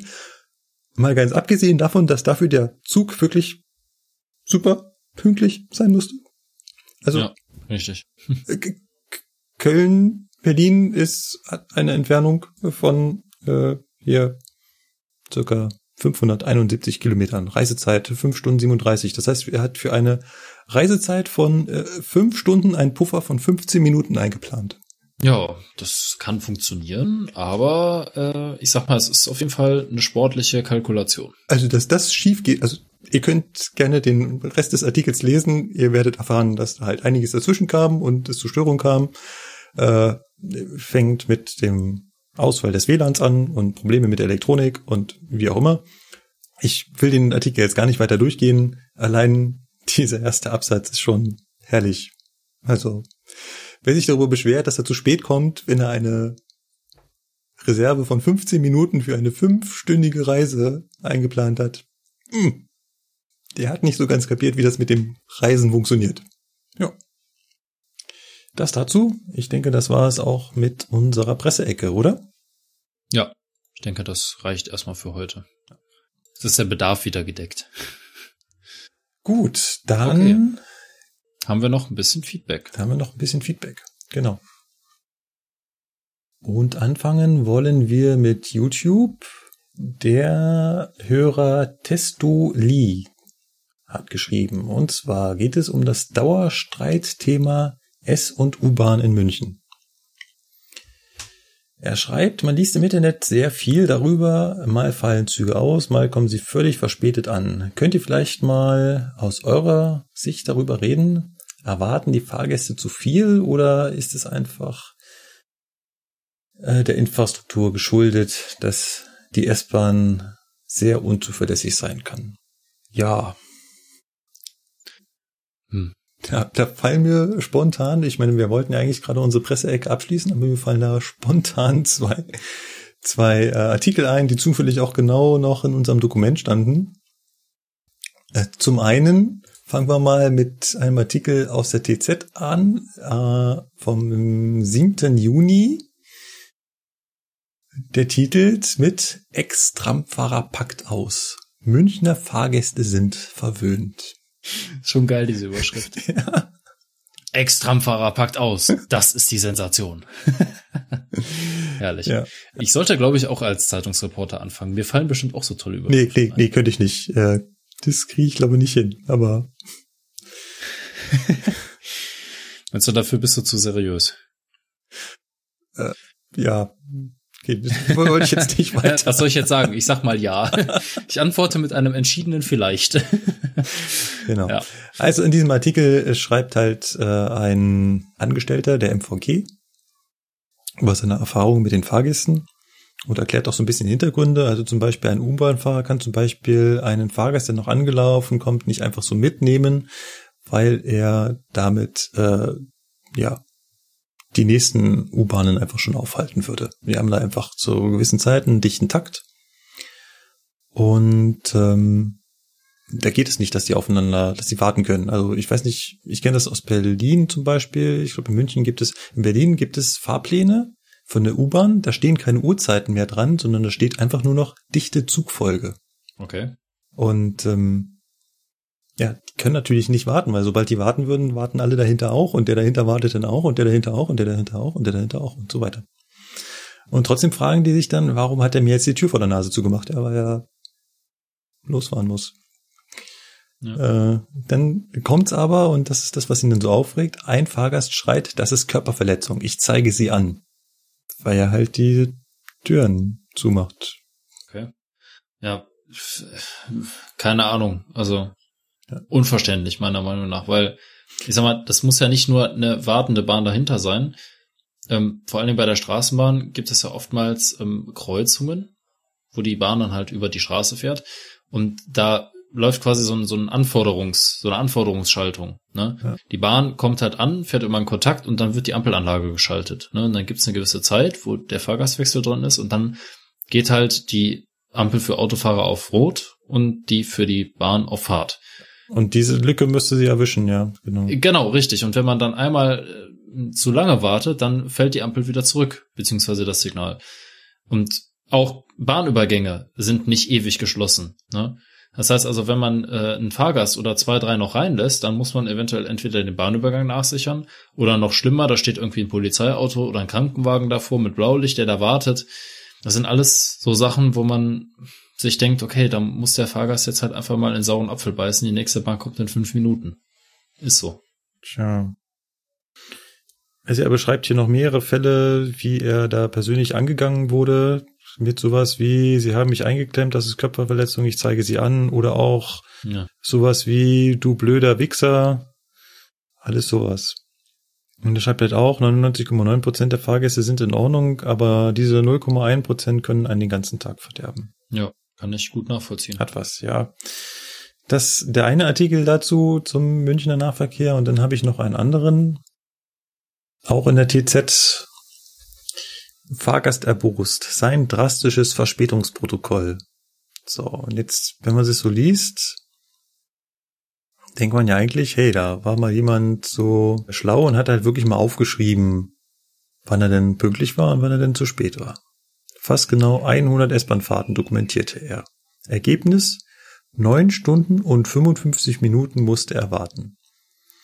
Und dafür zahle ich 726 Euro im Jahr für eine ISA-Card. Das geht gar nicht. Also ISA-Card ist hier bei uns die Karte, mit der man da den ganzen Monat oder Jahr mitfahren kann. Wie heißt die bei euch in Köln? Oh, keine Ahnung. Monatskarte? Also gibt's, gibt's verschiedene, ja, Monatskarte, äh, ja. Im Prinzip eine Monatskarte, ja. Also in Berlin hieß es Umweltkarte, hier in München heißt es ISA-Card. Ich weiß gar nicht, wie es bei uns heißt, äh, VHS-Abo, keine Ahnung. Ich kenne mich da nicht so aus. Ich habe ich hab ein Azubi-Ticket. Mir ist das eh egal. Und es war Ende Mai 2016, hat er also das Protokoll geführt. Gleich am ersten Tag sollte sein Zug um 7.46 Uhr am Stachus ankommen. Es war aber 7.55 Uhr. Neun Minuten verloren. Bei der Heimfahrt am Abend ist es gleich eine satte Stunde. Die Stammstrecke ist mal wieder gesperrt aber auch Verspätungen von ein paar Minuten, schreibt der 46-Jährige auf. Diese kleinen Zeitspannen sind mir am wichtigsten, denn keiner macht der Bahn einen Vorwurf, wenn es wegen eines Notarzteinsatzes nicht weitergeht. Aber diese ständigen zu spät kommen von vier oder fünf Minuten, das ist deren Fehler. Tja. Also ist das sein Ernst? Also fühlt er sich um seine Lebenszeit betrogen, wenn die S-Bahn fünf Minuten zu spät kommt? Also, ich meine, ich bin da jetzt auch Pendler, was die Bahn angeht. Ich bin zwar auf die Straßenbahn hier angewiesen und was mich am meisten stört, ist, sind gar nicht mal irgendwie Verspätungen oder so, sondern ähm, das, was mich manchmal hier ganz speziell auf meiner Linie aufregt, sind die knappen Übergänge von der einen Bahn zur anderen. Und dass man dann tatsächlich auch schon mal zehn Minuten warten muss. Das stört sogar mich persönlich, weil es halt ständig und häufig vorkommt, immer auf derselben Linie während ich sehe, dass halt andere Linien in einer ziemlich häufigen Taktung fahren. Aber ich reg mich deswegen jetzt nicht auf, weil ich jetzt halt zehn Minuten warten muss, sondern das ist dann halt einfach dumm gelaufen. Also ich würde sagen, auch zehn Minuten, das ist nervig. Eine Stunde, das ist ja. schon ärgerlich. Aber fünf Minuten. Ja, fünf Minuten sind da übertrieben. Ich meine, er kann ja mal ein Verspätungstagebuch führen, wenn er täglich mit dem Auto äh, in die Stadt fährt. Ob er dann auf fünf Minuten pünktlich kommt und diese Anmaßung, dass man ihm da jetzt die Lebenszeit geklaut hat und er für diese fünf Minuten muss er ja 741 Euro für seine Jahreskarte zahlen. Ja, bei solchen Leuten bin ich dann noch immer der Meinung, wenn sie denn so unzufrieden sind, dass sie sogar sagen, dass sie der Lebenszeit beraubt sind, dann sollten sie sich entweder eine Wohnung vor Ort suchen, wo sie zu Fuß gehen können, oder alternativ nicht mit der Bahn fahren. Sie können ja gerne auch mal ausprobieren, mit dem Auto oder dem Bus zu fahren. Ich würde behaupten, dass es nicht besser aussieht. Und wenn dann äh, unser Hörer da schreibt, erwarten die Fahrgäste zu viel, würde ich sagen, ja, also wer erwartet, dass die Bahn bei uns auf die Sekunde genau ankommt und abfährt, werden wir in absehbarer Zeit nicht leisten können. Nein. Ähm, ich bin auch ganz ehrlich, ähm, irgendwie, das ist auch mein, nicht mein persönlicher Anspruch. Wenn ich jetzt jemand wäre, der äh, sich mit solchen Problemen auseinandersetzen müsste im Konzern, dann würde ich auch sagen, also solche Verspätungen sind so geringfügig, dass man die ganz gerne auch oder halt mal ignorieren kann. Weil es kann nicht der Anspruch eines riesen Verkehrsnetzes sein, zu sagen, wir kommen auf die Sekunde pünktlich. Das kann dieses Verkehrsnetz gar nicht leisten. Man, wie soll das denn funktionieren? Und wenn man sich so das als Ziel setzt, da wird man noch, weiß ich nicht, in 100 Jahren wird man das noch als Ziel haben. Was, was wichtig ist, ist tatsächlich äh, wirklich ähm, Verspätungen äh, über fünf Minuten oder meinetwegen, sagen wir mal, ab zehn Minuten zu vermeiden. Das ist ärgerlich. Da kann man auch wirklich sagen, okay, das ist etwas, wo man dran arbeiten muss, aber fünf Minuten, das ist ja, ist ja ein Witz.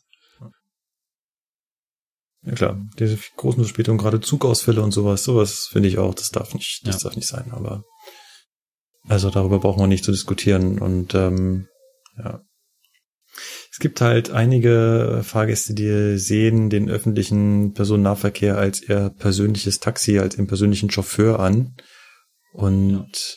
Übersehen dabei ganz und gar, dass es ein Massentransportmittel ist für mehrere tausend Fahrgäste am Tag. Und dabei gibt es so viele Variablen, da muss man sich halt mit den anderen Mitreisenden engagieren. Und dann riecht es halt morgens auch in der Bahn nach Käsefuß, weil es ist halt nicht meine persönliche Bahn, sondern die teile ich mir mit ganz vielen anderen. Und wenn ganz viele andere meinen, sie müssten so spät zur Bahn kommen, aber sie bestimmen darüber, wann die Bahn abfährt, wie es mir erst neulich wieder ging, ja, dann hat der Zug danach Verspätung. Ja. Es äh, ist halt so. Also ja, um dem Hörer hier mal eine klare Antworten zu geben, ja, viele Fahrgäste erwarten zu viel, was wir nicht leisten können. Viele Fahrgäste bringen das doch immer in Verbindung mit den sich ständig erhöhenden Fahrpreisen. Es ist jetzt gerade wieder in der Diskussion in München, dass sich ja dieses Jahr wieder die Fahrpreise erhöhen werden und der zweite Bürgermeister hier kämpft eigentlich dafür, dass das dieses Jahr nicht so sein soll, aber die SPD ist dafür, dass wir die Fahrpreise wieder erhöhen. Und damit wird es halt immer in Verbindung gebracht, jedes Jahr wird es teurer, aber nicht besser. Ja, es wird ja auch nicht teurer, weil wir jedes Jahr besser werden, sondern es wird einfach teurer, weil wir eine Teuerungsrate haben in Deutschland. Man nennt es Inflation. Ja. Es ist nicht so, dass Deutschland jedes Jahr zwei Prozent besser wird. Es wird einfach nur zwei Prozent teurer. Gut. Also ich befürchte, wir haben ähm, dem Hörer da jetzt nicht vollends befriedigt. Ich glaube, darüber kann man ewig diskutieren über das Thema. Und wenn man da ja, fünf Meinungen, äh, fünf Leute hört, hat man auch fünf Meinungen. Wie, wie hatte ich das letztens noch äh, gehört? Die Bahn ist das Lieblingskind der Deutschen, weil man über sie so schön schimpfen kann. Ja. Ähm, irgendwo stimmt es ja auch, weil, naja, die Bahn halt äh, vor allen Dingen in der Vergangenheit, was so das Image angeht, nicht so die großen Sprünge gemacht hat. Aber es und, haben auch, ähm, naja. Ja, aber andere Konzerne haben auch schon ein massiv schlechtes Image gehabt. Also es ja. gab Unternehmen, die, wenn die auf einer Party erwähnt hast, dann konntest du eine halbe Stunde über die über herziehen und jeder war sich einig. Ja. Man nenne da nur Microsoft. Und die haben es doch geschafft, es über die Jahre hinweg hinzubekommen. Also ich glaube, wenn du jetzt auf einer Party in der Küche Microsoft an, würde dich jeder angucken, mein Rechner funktioniert. Ja, das stimmt. Und äh, es wäre halt schön, wenn die Bahn das auch irgendwie schafft. Telekom zum Beispiel. Also, hallo, wir hatten früher Fernsehsendungen, ja, die nur daraus bestanden, über die Telekom herzuziehen. Ja. Ist jetzt auch nicht mehr. Das ist noch so ein bisschen so ein Relikt auch aus der Bundesbahnzeit, weil die Bundesbahn war ja auch nicht fehlerfrei, auch wenn wir als Bahner natürlich oft sagen, Mensch, die Bundesbahn, das war noch eine schöne Behörde, Das war, da war das Arbeiten noch schön, da standen wir noch nicht so unter Preisdruck und so weiter. Ja, aber auch wenn man sich mal so ein bisschen mit der jüngeren Vergangenheit der Bundesbahn beschäftigt, ähm, wird man feststellen, dass die Bundesbahn, was Pünktlichkeitswerte angeht, unterirdisch war. Also da lief das auch nicht nur gut. Und ich sag mal, das ist halt noch so ein Relikt, was die Bahn noch mit sich trägt, dass halt viele wissen, naja, die Bahn, die fährt zwar und sie fährt auch häufig, aber sie ist auch häufig zu spät. Und das ist halt auch das, was ganz oben auf der Agenda steht, dass wir das verbessern. Und, wie ich die Tage noch gelesen habe, sind wir im ersten Jahr 2017, also in der ersten Hälfte, wieder um zwei Prozentpunkte pünktlicher geworden, was ja, den Fernverkehr angeht. Ja, aber ähm, solange da kein Trend zu erkennen ist, ähm, ist es da meiner Meinung nach zu früh, sich auf die Schulter zu klopfen. Also klar, wenn man über Jahre hinweg so kleine Jahr Erfolge wird. Ja. ja, auch auch so kleine Erfolge vermittelt man ja gerne. Ja, genau. Weil ich sag mal, wenn es eher am Wetter lag oder äh, an weniger Baustellen oder äh, ja, weil es wärmer war, das kann tausend Gründe haben. Genau. Das ist klar. Auch ein milder Winter sorgt dafür, dass die Pünktlichkeitsstatistik genau. nach oben geht. Das ist genau der Punkt. Ja. Ja, er äh, führt ja noch an, dass man ja eine deutlich ausgebautere Infrastruktur haben könnte, um Störungen viel besser zu umfahren. Das ist ein Punkt, den würde ich äh, auch unterstützen. Also gerade zum Beispiel auf unserer Stammstrecke gibt es auf der gesamten Strecke, glaube ich, zwei Stellen, wo man mal ins Gegengleis kommt. Und so lassen ja. sich natürlich schlecht irgendwelche liegen gebliebenen Züge umfahren. Ja. Es wäre natürlich toll, wenn man dann quasi zwischen jedem Bahnhof einfach mal rüberfahren könnte, fährt an dem Zug vorbei, der da liegen geblieben ist, wegen Notarseinsatz oder was auch immer, und fährt danach wieder rüber. Dann kriegst du vielleicht nicht mehr die volle Leistung durch den Tunnel, aber immer noch deutlich mehr als, ja, wir müssen jetzt den Betrieb ganz einstellen und fahren Pendelverkehr und alles Mögliche. Ich kenne das äh, hier von der Straßenbahn auch, auch auf meiner Linie, mit der ich morgens fahre, gibt es über mehrere Kilometer keine Möglichkeit, irgendwie ins andere Gleis zu kommen. Und was die halt auch oft machen, ist einfach die Linie brechen, wenn da irgendwas mhm. ist. Ja, genau. Und das Problem ist, du bist dann halt an dem Brechpunkt, du kommst aber da nicht weg, ja. weil die Ersatzbusse noch nicht zur Verfügung ja. stehen und das auch über mehrere Stunden nicht. Weil einfach die äh, Verkehrsunternehmen auch gar nicht so viel Busse vorhalten können teilweise auch. Also bei Bus und Straßenbahn ja, ist es denn so, dass äh, Laufen eine gute Alternative ist? Also ja, aber das ja, ja aber ich habe teilweise bei mir gar nicht die Möglichkeit zu laufen, weil ich müsste teilweise Kilometer weit laufen. Ja, ja also ich bin da mehrere, ja, ja teilweise eine halbe, dreiviertel Stunde wäre ich unterwegs. Ja, aber gut. Also bevor der erste Bus da ankommt, dauert es auch eine halbe Stunde. So, und dann bist du aber nicht der Einzige da, sondern das stimmt. alle mit diesem Bus. Okay, dann bin ich auch schon ja. zur nächsten Linie gelaufen. Ja, gut. Also ja, man könnte die Infrastruktur weiter ausbauen, aber das Grundproblem ja, wird nicht weggehen, ähm, dass man sich das Verkehrsmittel mit allen anderen teilt und äh, ja, es ist halt kein Taxi. Gut, machen, wir, ja. machen wir einen Strich drunter? Nee. Da machen wir einen Strich drunter da, besser, ja. Da ist schon ein Strich drunter. Da ist schon ein Strich drunter, genau. Ich wollte jetzt auch auf den nächsten Kommentar direkt eingehen. Oh, den fand ich toll. Ja. Ja, also wir haben auch noch äh, ein weiteres Feedback über YouTube bekommen und zwar vom Zugfanboy. Der Name hört sich ehrlich gesagt ein bisschen lustig an. ähm, naja, auf jeden Fall, es passt vielleicht auch so ein bisschen, er hat geschrieben, ich höre euch immer auf meinem iPad, bin zwar erst elf und verstehe nicht viel, aber ich will Cargo-Lokführer werden. Ja, Oh. Finde ich ehrlich gesagt äh, ziemlich erstaunlich, dass man mit elf schon so einen Podcast hört, weil ich meine, wir sind ja jetzt äh, doch, was äh, so technische Begriffe angeht, relativ weit fortgeschritten. Deswegen sagt er ja auch, er versteht nicht ja. immer alles. Da würde ich dich an dieser genau. Stelle bitten, Zugfanboy, schreib halt. Wenn du das auf YouTube hörst oder ähm, auch wo, woanders, nimm Facebook oder schreib unter YouTube direkt die Frage, sag mal, ich habe da das Wort gehört, was heißt denn das oder was bedeutet das? Wie funktioniert das? Du bist sicherlich nicht der Einzige, der bei vielen Stellen sagt, äh, das habe ich jetzt nicht verstanden, das muss dir nicht peinlich sein, schreib's einfach runter und viele anderen freuen sich drüber, ach, cool, dass sie das jetzt erklären. Ja. Und ich finde. Das ist, wie gesagt, der einfachste Weg. Ja. Ey, ich finde toll, dass wir elfjährige Hörer haben. Ey, ja, das ist schon, fand schon ich auch cool. ziemlich erstaunlich. Ich meine, du hattest ja auch drunter geschrieben, dass er damit wahrscheinlich offiziell der jüngste Hörer ist. Wahrscheinlich schon. Den wir bisher kennen. Den wir bisher kennen. Also, ja. Vielleicht gibt's auch noch andere Elfjährige, keine Ahnung. Aber äh, ich gebe dir nur einen kleinen Tipp. Ähm, vielleicht überdenkst du die Entscheidung mit äh, dem Cargo-Lokführer noch.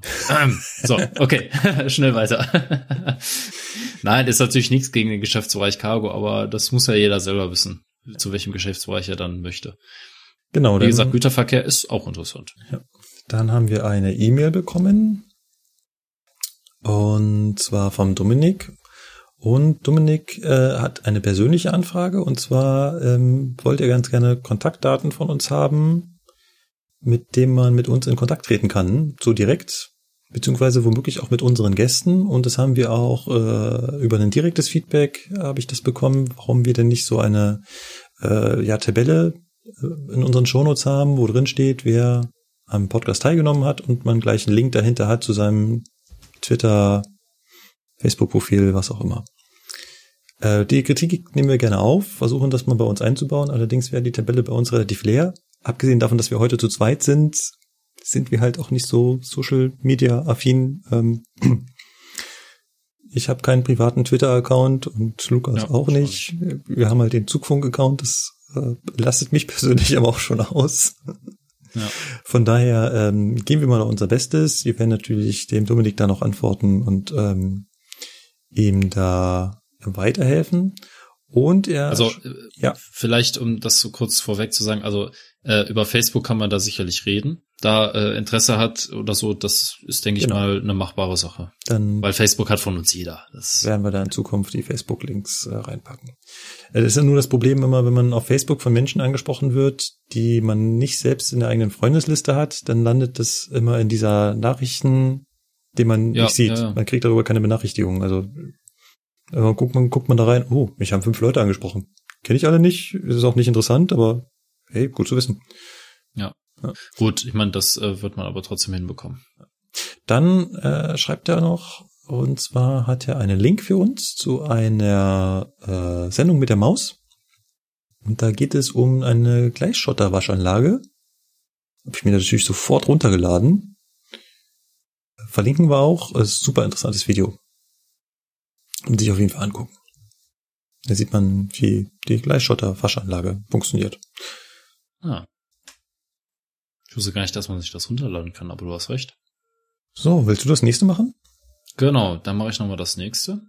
Nächste Rubrik Facebook. Da hat uns der Lars Struß oder Struss, ich weiß jetzt nicht, wie man es ausspricht, äh, folgendes geschrieben. Die angesprochenen verschiedenen Arten von Gleisfreimeldeanlagen würden mich durchaus interessieren. Die Preise finde ich auch mal spannend. Also wahrscheinlich meint er damit äh, die Preise, die wir letztes Mal angesprochen haben, was so eine E-Log kostet und mhm, so weiter. Ne? Genau, was so ein Betrieb kostet vor allem. Genau, genau, was auch der Betrieb kostet. Denn er geht auch weiterhin darauf ein, die genannten 6.000 Euro Tassenkosten beziehen sich vermutlich mal auf das dauerhafte Mieten eines Fahrplanslots für regelmäßige Fahrten. Da hat er recht, würde ich mal behaupten. Also für einen planmäßig, äh, regelmäßig verkehrenden Intercity beispielsweise zahlt die Bahn natürlich auch immer, würde ich mal behaupten, den gleichen Preis. Nur weiß ich natürlich jetzt nicht, ob das genau 6000 Euro sind. Ne? Also er geht ja darauf ein, dass wir letztes Mal gesagt haben, naja, in Bezug auf Lokomoor und die Trassenpreise könnte man sich ungefähr ausrechnen, dass das etwa 6000 Euro pro Trasse sind. Äh, können wir nicht beurteilen, ehrlich gesagt. Gibt es eine ganz einfache Möglichkeit? Ich wollte es auch mal vorstellen, also da ja jedes Eisenbahnverkehrsunternehmen auf den Strecken der DB fahren kann, muss es ja auch eine Möglichkeit geben, dass die Unternehmen rausfinden können, wie teuer das ist. Und deswegen gibt es von DB Netz ein Windows-Programm, was man sich installieren kann. Und da gibt man ein, von wo nach wo man fahren will. Und der spuckt aus, wie teuer das ist. Ah. Genau. Können wir mal verlinken. Äh, ist auch auf der Facebook-Diskussion öffentlich zu sehen. Das ist also auch ein frei zugängliches Tool. Wenn ihr da unter die letzte Folge schaut, dann steht das da auch ganz genau erklärt. Und nochmal zu den Kosten. Ja, das ist auf jeden Fall interessant. Würde ich auch gern wissen. Allerdings wissen wir ganz viele Sachen nicht. Also die, die äh, Kosten für die Trasse können wir ganz einfach nachgucken.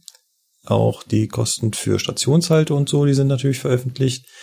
Aber alles, was so an Dienstleistungen anfällt, ist schwer, weil das halt in internen Verträgen ist. Das heißt, wie viel kostet es, irgendwo zu rangieren? Wie viel kostet ein Rangierer? Wie viel kostet es, dass mein Zug da über Nacht steht? Alles sowas. Und natürlich Stromkosten ist auch, ist auch nicht veröffentlicht, dass man weiß nicht, wie viel die Benetz da abkassiert für den Strom. Genau. Deswegen. Beziehungsweise je nachdem DB Energie, aber das sind jetzt wieder Kleinigkeiten. Genau. Und dann äh, noch kurz die Gleisfreimeldeanlagen äh, nehmen wir mal auf. Vielleicht äh, äh, als nächstes kommt ja Buchstabe G in unserem Spiel. Vielleicht nehmen wir da einfach die Gleisfreimeldeanlage für einer von uns. Gute Idee. Sollte ja. man sich auf jeden Fall im Hinterkopf behalten. Also ja. mir fallen jetzt spontan drei Stück ein. Ich weiß nicht, ob dir noch mehr einfallen. Aber wie gesagt, alles weitere nach der nächsten Maus beziehungsweise in der nächsten Folge. genau. Kommen wir zum Blog.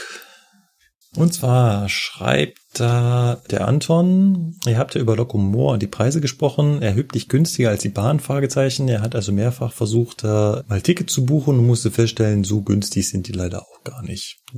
Und wenn er mit, äh, mit Bahncard fährt und noch mit der City Plus Option, ist es gleich deutlich billiger, als wenn man da mit Locomore gefahren wäre und da nicht das günstigste Ticket erwischt hätte. Ja. ja. Gut, muss man natürlich anmerken, wir haben nicht rausgesucht, wie, wie teuer das ist. Ich glaube, konnten wir zu dem Zeitpunkt noch gar nicht mehr. Ja. Das war halt einfach nur nachgeplappert im Endeffekt.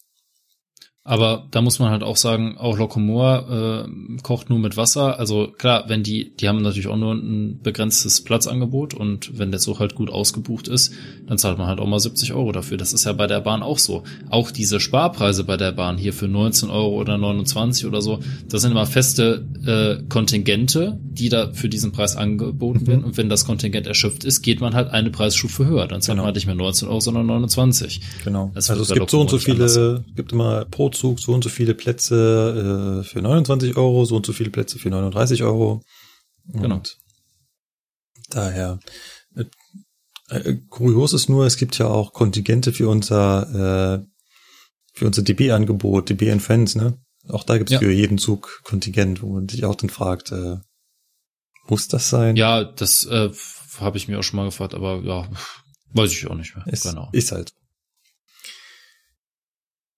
So, dann schreibt André, äh, moin aus Hamburg. Moin, moin zurück. Mal eine allgemeine Rückmeldung und Videotipp von einem 60-jährigen alten Sack. Mann, Mann, Mann. Man ist immer nur so jung, wie man sich fühlt. Ähm, ich bin weder intensiver Bahnnutzer noch Transporter oder so, aber das Bahnsystem fasziniert mich. Ich habe die Dampfloks im Bahnhof Hamburg-Altona noch fauchen gehört und den Qualm und Dampf eingeatmet. Die Faszination geht aber vom Gesamtsystem aus, ähnlich ja auch in der Luftfahrt mit ihren Regularien. Das sture Einhalten von Vorschriften, die Einordnung in eine Hierarchie ohne Eigenmächtigkeit, die Mischung aus Routine und steter höchster Aufmerksamkeit, das Wissen um die richtige Reaktion im Krisenfall, all das sind die Kennzeichen echter Profis, die Safety First wirklich ernst nehmen ja, cool geschrieben. Das stimmt. Ich höre euch Jungen, leider auch nur Jungs. Ja, wir hatten schon mal ein Mädchen dabei, aber gibt halt nicht so viele Mädchen bei ja, uns. Stimmt. Gerne zu. Äh, vielleicht habt ihr ja mal Lust auf eine Zeitreise in die Vergangenheit eures Verkehrsmittels. Vielleicht habt ihr ja mal Lust in eine Zeitreise in die Vergangenheit eures Verkehrsmittels, die ich noch erlebt habe. Ein Imagevideo der DB. Ja, äh, packen wir natürlich auch in die Shownotes das Video, beziehungsweise ihr könnt es ja auch auf unserer Webseite noch nachschauen unter der letzten Folge. Dort war das Video natürlich auch verlinkt. Es gibt eine ganze Menge davon, von diesen alten Imagefilmen und Werbefilmen und Reportagen über die Bahn. Ich finde die meistens... Wohlgemerkt über die Bundesbahn. Ja. Ne? Also er hat jetzt hier geschrieben, ein Imagevideo der DB. Ja, äh, aber nicht der heutigen DB, sondern der Bundesbahn. Bundesbahn. Es gibt auch äh, Videos zur Reichsbahn. Und ähm, ja. ich, ich finde die, ich gucke sowas gerne. Äh, vielleicht können wir irgendwann mal eine Sammlung äh, dafür machen. Ich habe auch für das nächste Thema, also für das nächste Hauptthema, ein altes Video rausgesucht gehabt. Auch super interessant. Ähm, kommt dann an der entsprechenden Stelle. Gut, dann mache ich den letzten. Ja, machst du den letzten. Genau. Geschrieben hat uns auch über die Internetseite noch der Reik Sunnemann. Hallo, ich grüße euch aus Berlin, liebe Lokführer. Grüße zurück. Ne, gerade von dir, ne, als ehemaliger Berliner. Mhm. Vermisst du deine Heimat nicht ab und zu? Jein. Also ja, klar, weil es ist Heimat, aber ich fühle mich hier auch sehr wohl, von daher klares Jein. Ja, das ist doch schon mal schon mal eine gute Sache. Genau, ich antworte mit einem entschiedenen vielleicht. Okay. Ich bin jetzt zwei Jahre Triebfahrzeugführer bei einem kleinen Bahnunternehmen in der Nähe von Berlin und muss sagen, dass ich mir um die Qualifizierung meiner Kollegen keine Sorgen mache. Das Aufnahmeverfahren unseres Betriebes ist streng. Ich kann aber leider keinen Vergleich zur Bahn ziehen. Wir alle sind stolz, die Ehre zu haben, Menschen voranzubringen. Ich hoffe, jeder trägt die Verantwortung unseres Berufs mit Sorgfalt und Vorsicht. Beste Grüße, Reik. Ja, also zu dem Thema Aufnahmeverfahren bei der Bahn. Ich meine, da haben wir uns ja schon ziemlich ausgelassen drüber. Wir haben ja schon oft darüber berichtet, was man alles machen muss, bevor man bei der Bahn irgendwas machen darf und bevor man überhaupt äh, genommen wird und so weiter. Und auch in der letzten Folge hat äh, Basti, also Bastian ja auch erzählt, ähm, was er so alles machen musste, bevor er äh, mit der Qualifizierung zum Lokführer anfangen konnte. Und ähm, naja, also den Stolz, den er hier anspricht und die Ehre, Menschen voranzubringen, ähm, ich glaube, das ist so ein Grundsatz, der bei den Lokführern gilt, sonst ist man eigentlich gar kein Lokführer. Also irgendwo arbeitet man schon mit Stolz und Ehre bei der Bahn. Egal bei welcher Bahn. Na gut, es gibt aber auch, ich glaube, es gibt eine ganze Menge, die den Job sehen wie jeden anderen Job und die da keinen Stolz verführen, äh, die da keinen Stolz ah. äh, bei fühlen. Gut, ich meine, klar, es gibt natürlich auch ähm, Leute, die schon länger dabei sind, die das vielleicht auch nicht mehr denken, aber ähm, wenn man wirklich zur Bahn geht und ähm, man diesen Beruf auch immer machen wollte, dann denke ich mal, dass da schon ein gewisses Maß als Stolz und Ehre dabei ist. Also so geht's mir auf jeden Fall. Ja. Wenn ich aus meiner Lok gucke im Intercity oder so und sehe, dass da äh, noch äh, Reisende aussteigen und noch zu mir nach vorne kommen und sich für die schöne Fahrt bedanken, so wie es mir letztens passiert ist. Wohl. Ja, ich, das war tatsächlich letztens in Bremen, war ein Steuerwagen, da ist eine Gruppe, ähm, so zehn Leute mit Fahrrädern ausgestiegen und die kamen tatsächlich zu mir nach vorne und haben sich für die schöne Fahrt bedankt. Ich wäre sehr, sehr entspannt gefahren, kein ruckartiges Bremsen und so weiter. Und als ich dann wieder losgefahren bin, dachte ich mir nur, okay, also irgendwas musst du ja schon richtig gemacht haben, dass ein Fahrgast zu dir kommt und sich für so eine schöne Fahrt bedankt. Weil mhm. das ist tatsächlich die Ausnahme, aber die absolute Ausnahme. Ja, stimmt. Nun gut. Gut. Ein, ein Feedback muss ich noch nachreichen. Äh, wir haben noch zu einer etwas älteren Folge, Hypes on Air 21, ein Feedback bekommen oh. auf der Webseite. Und zwar ging es da um die Begrifflichkeiten. Zum Beispiel hatten wir da den Begriff Stutzen. Das ist ja, ja so ein Begriff, mit dem ihr in Köln wahrscheinlich nichts anfangen könnt. Äh, doch. Ihr, ihr, ihr kennt auch Stutzen? Ja, natürlich.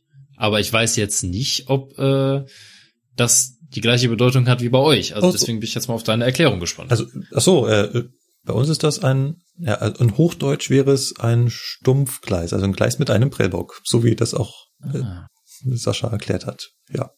Was Ach so, okay. Du meinst äh, den Begriff stutzen. Ja. Okay, ich meine das das Verb. Ach so, ja, das ist Zug stutzen. das kennst du das nee, auch? Nee, äh, nee, das kenne ich nicht. Ein Zug stutzen. Wenn, wenn man wenn man gestutzt wird. Ja. Also das äh, gestutzt werden, das sagt man bei uns hier. Ähm, ich hatte mir am Anfang auch gedacht, hey, was ist denn bitte stutzen? Und bei uns sagt man stutzen, wenn der Fahrdienstleiter einen bewusst äh, langsamer fahren lässt. Ah. Zum Beispiel, ähm, wenn du durchs durchgehende Hauptgleis fährst und trotzdem HP2 zur Einfahrt bekommst. Aha. Das ist Stutzen. Oder wenn ähm, der Fahrdienstleiter dir ähm, äh, Signale vor die Füße schmeißt.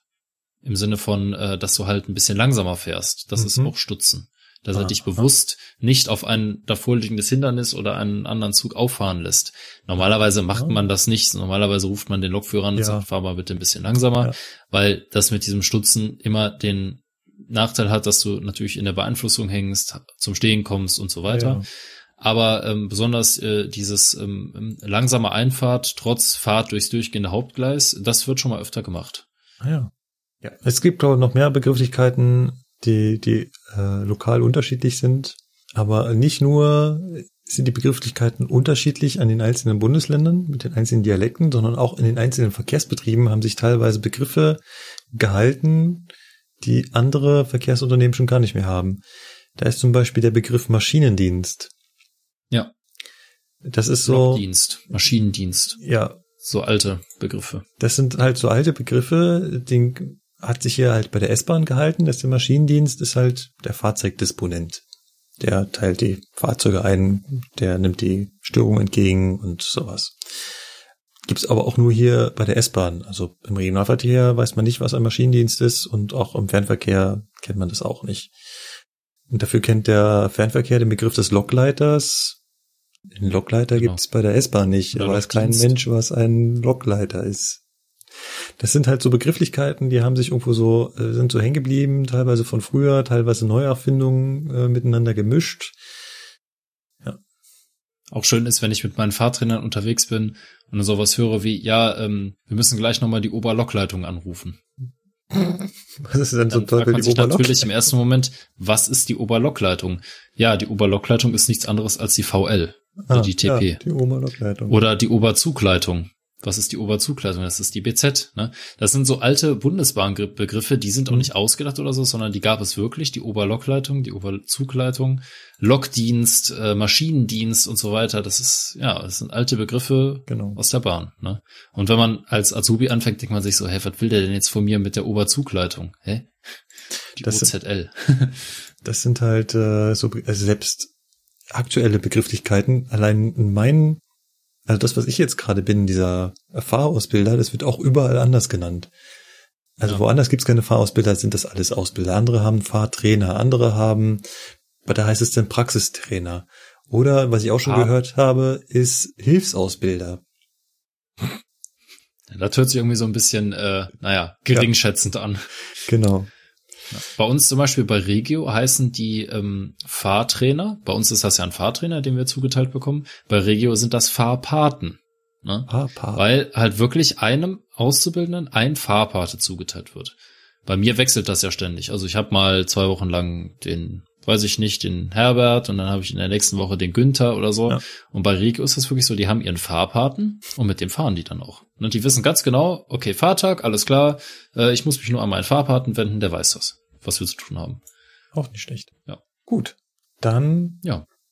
machen wir noch nicht ganz Schluss. Eh, mir ist aufgefallen, wir haben in den letzten Sendungen vergessen, naja, wir, haben den Flo nicht so richtig ersetzt. Also wenn ihr auch im Feedback äh, auftauchen wollt. Das, ist, das fällt mir erst jetzt wieder auf, dass wir das ja total vergessen haben immer. Boah, stimmt. Ja, also wenn ihr auch im Feedback auftauchen wollt, dann schreibt uns zum Beispiel an unsere E-Mail-Adresse mail at zugfunk-podcast.de. Ihr könnt natürlich auch auf unserer Webseite kommentieren. Zugfunk-podcast.de sucht euch einfach den Beitrag raus, zu dem ihr kommentieren wollt. Ihr müsst auch nichts dazu schreiben. Das ist alles freiwillig, was ihr da macht. Ihr müsst einzig und allein durch den Spam-Filter kommen. Genau. Ihr müsst keine Waschmaschinen kaufen oder Verträge genau. unterschreiben. Ihr müsst euch da auch nicht anmelden, einfach losschreiben. Das ist total anonym. Wenn ihr weniger anonym schreiben wollt, dann könnt ihr uns natürlich auch auf Facebook ansprechen oder gerne auch auf YouTube. Oder auch auf Twitter. Oder auch auf Twitter oder im schlimmsten Fall auch auf Instagram. Sucht ja. einfach nach Zugfunk Podcast und ihr werdet uns finden. Dann sind wir wirklich schon ganz am Ende angelangt. Ähm, ich hoffe, dass uns alle hören. Mir ist nämlich ein kleiner Fauxpas passiert. Ich habe was kaputt gemacht. Ah, nicht schon wieder. Oh Gott, ey. einmal mit Profis. ah, das ständig ist irgendwas. Ja, ich, ich wollte es noch ganz kurz erklären. Was man als Hörer draußen wahrscheinlich nicht mitbekommen hat, ist, dass wir im Rahmen der Umfirmierung von Ipes on Air zu Zugfunk Podcast auch den äh, Server gewechselt haben. Das heißt, der Zugfunk liegt auf einem anderen Server als Ipes on Air. Und äh, mein guter alter Schulfreund meinte irgendwann mal zu mir, er würde jetzt den alten Server ganz gerne mal abschalten. Und im Rahmen dessen habe ich halt hier alles umgeleitet auf das Neue und da ist halt leider was schiefgegangen und ähm, alle, die uns in einer App abonniert haben, die das nicht so richtig mitbekommen hat, dass wir umgezogen sind, die haben uns halt verloren. Und ich hoffe, dass ja, die jetzt äh, ja, es sollte allerdings nicht. Also alle, die Na, blöd, ja. die Ipes on Air damals abonniert haben, die jetzt automatisch umgestellt wurden auf Zugfunk, die sind jetzt womöglich rausgeflogen, weil ihr, ihr Client das nicht automatisch umgeändert hat. So, dann hoffe ich mal, dass euch die Folge gefallen hat. Auch wenn wir kein Hauptthema hatten. Auch ohne Hauptthema. Lang genug ist sie. Ja, das denke ich mir auch. Also wenn ich so auf die Uhr schaue, haben wir doch wieder ziemlich viel gequasselt. Äh, aber wir haben uns vor allen Dingen auch über Themen mal ein bisschen intensiver ausgeredet. Von daher. Du hast morgen noch eine LEK, jetzt musst du dich noch mal zehn Minuten hinsetzen, um zu lernen. Ja. Von daher ja, möchte ich. muss dich, ja mal was essen. Von daher möchte ich dich jetzt gar nicht weiter aufhalten. Ich wünsche euch da draußen alle viel, viel Spaß. Und ich hoffe, wir hören uns beim nächsten Mal. Bis dahin. Ganz genau. Macht's gut. Ciao, ciao. Tschüss. Tschüss.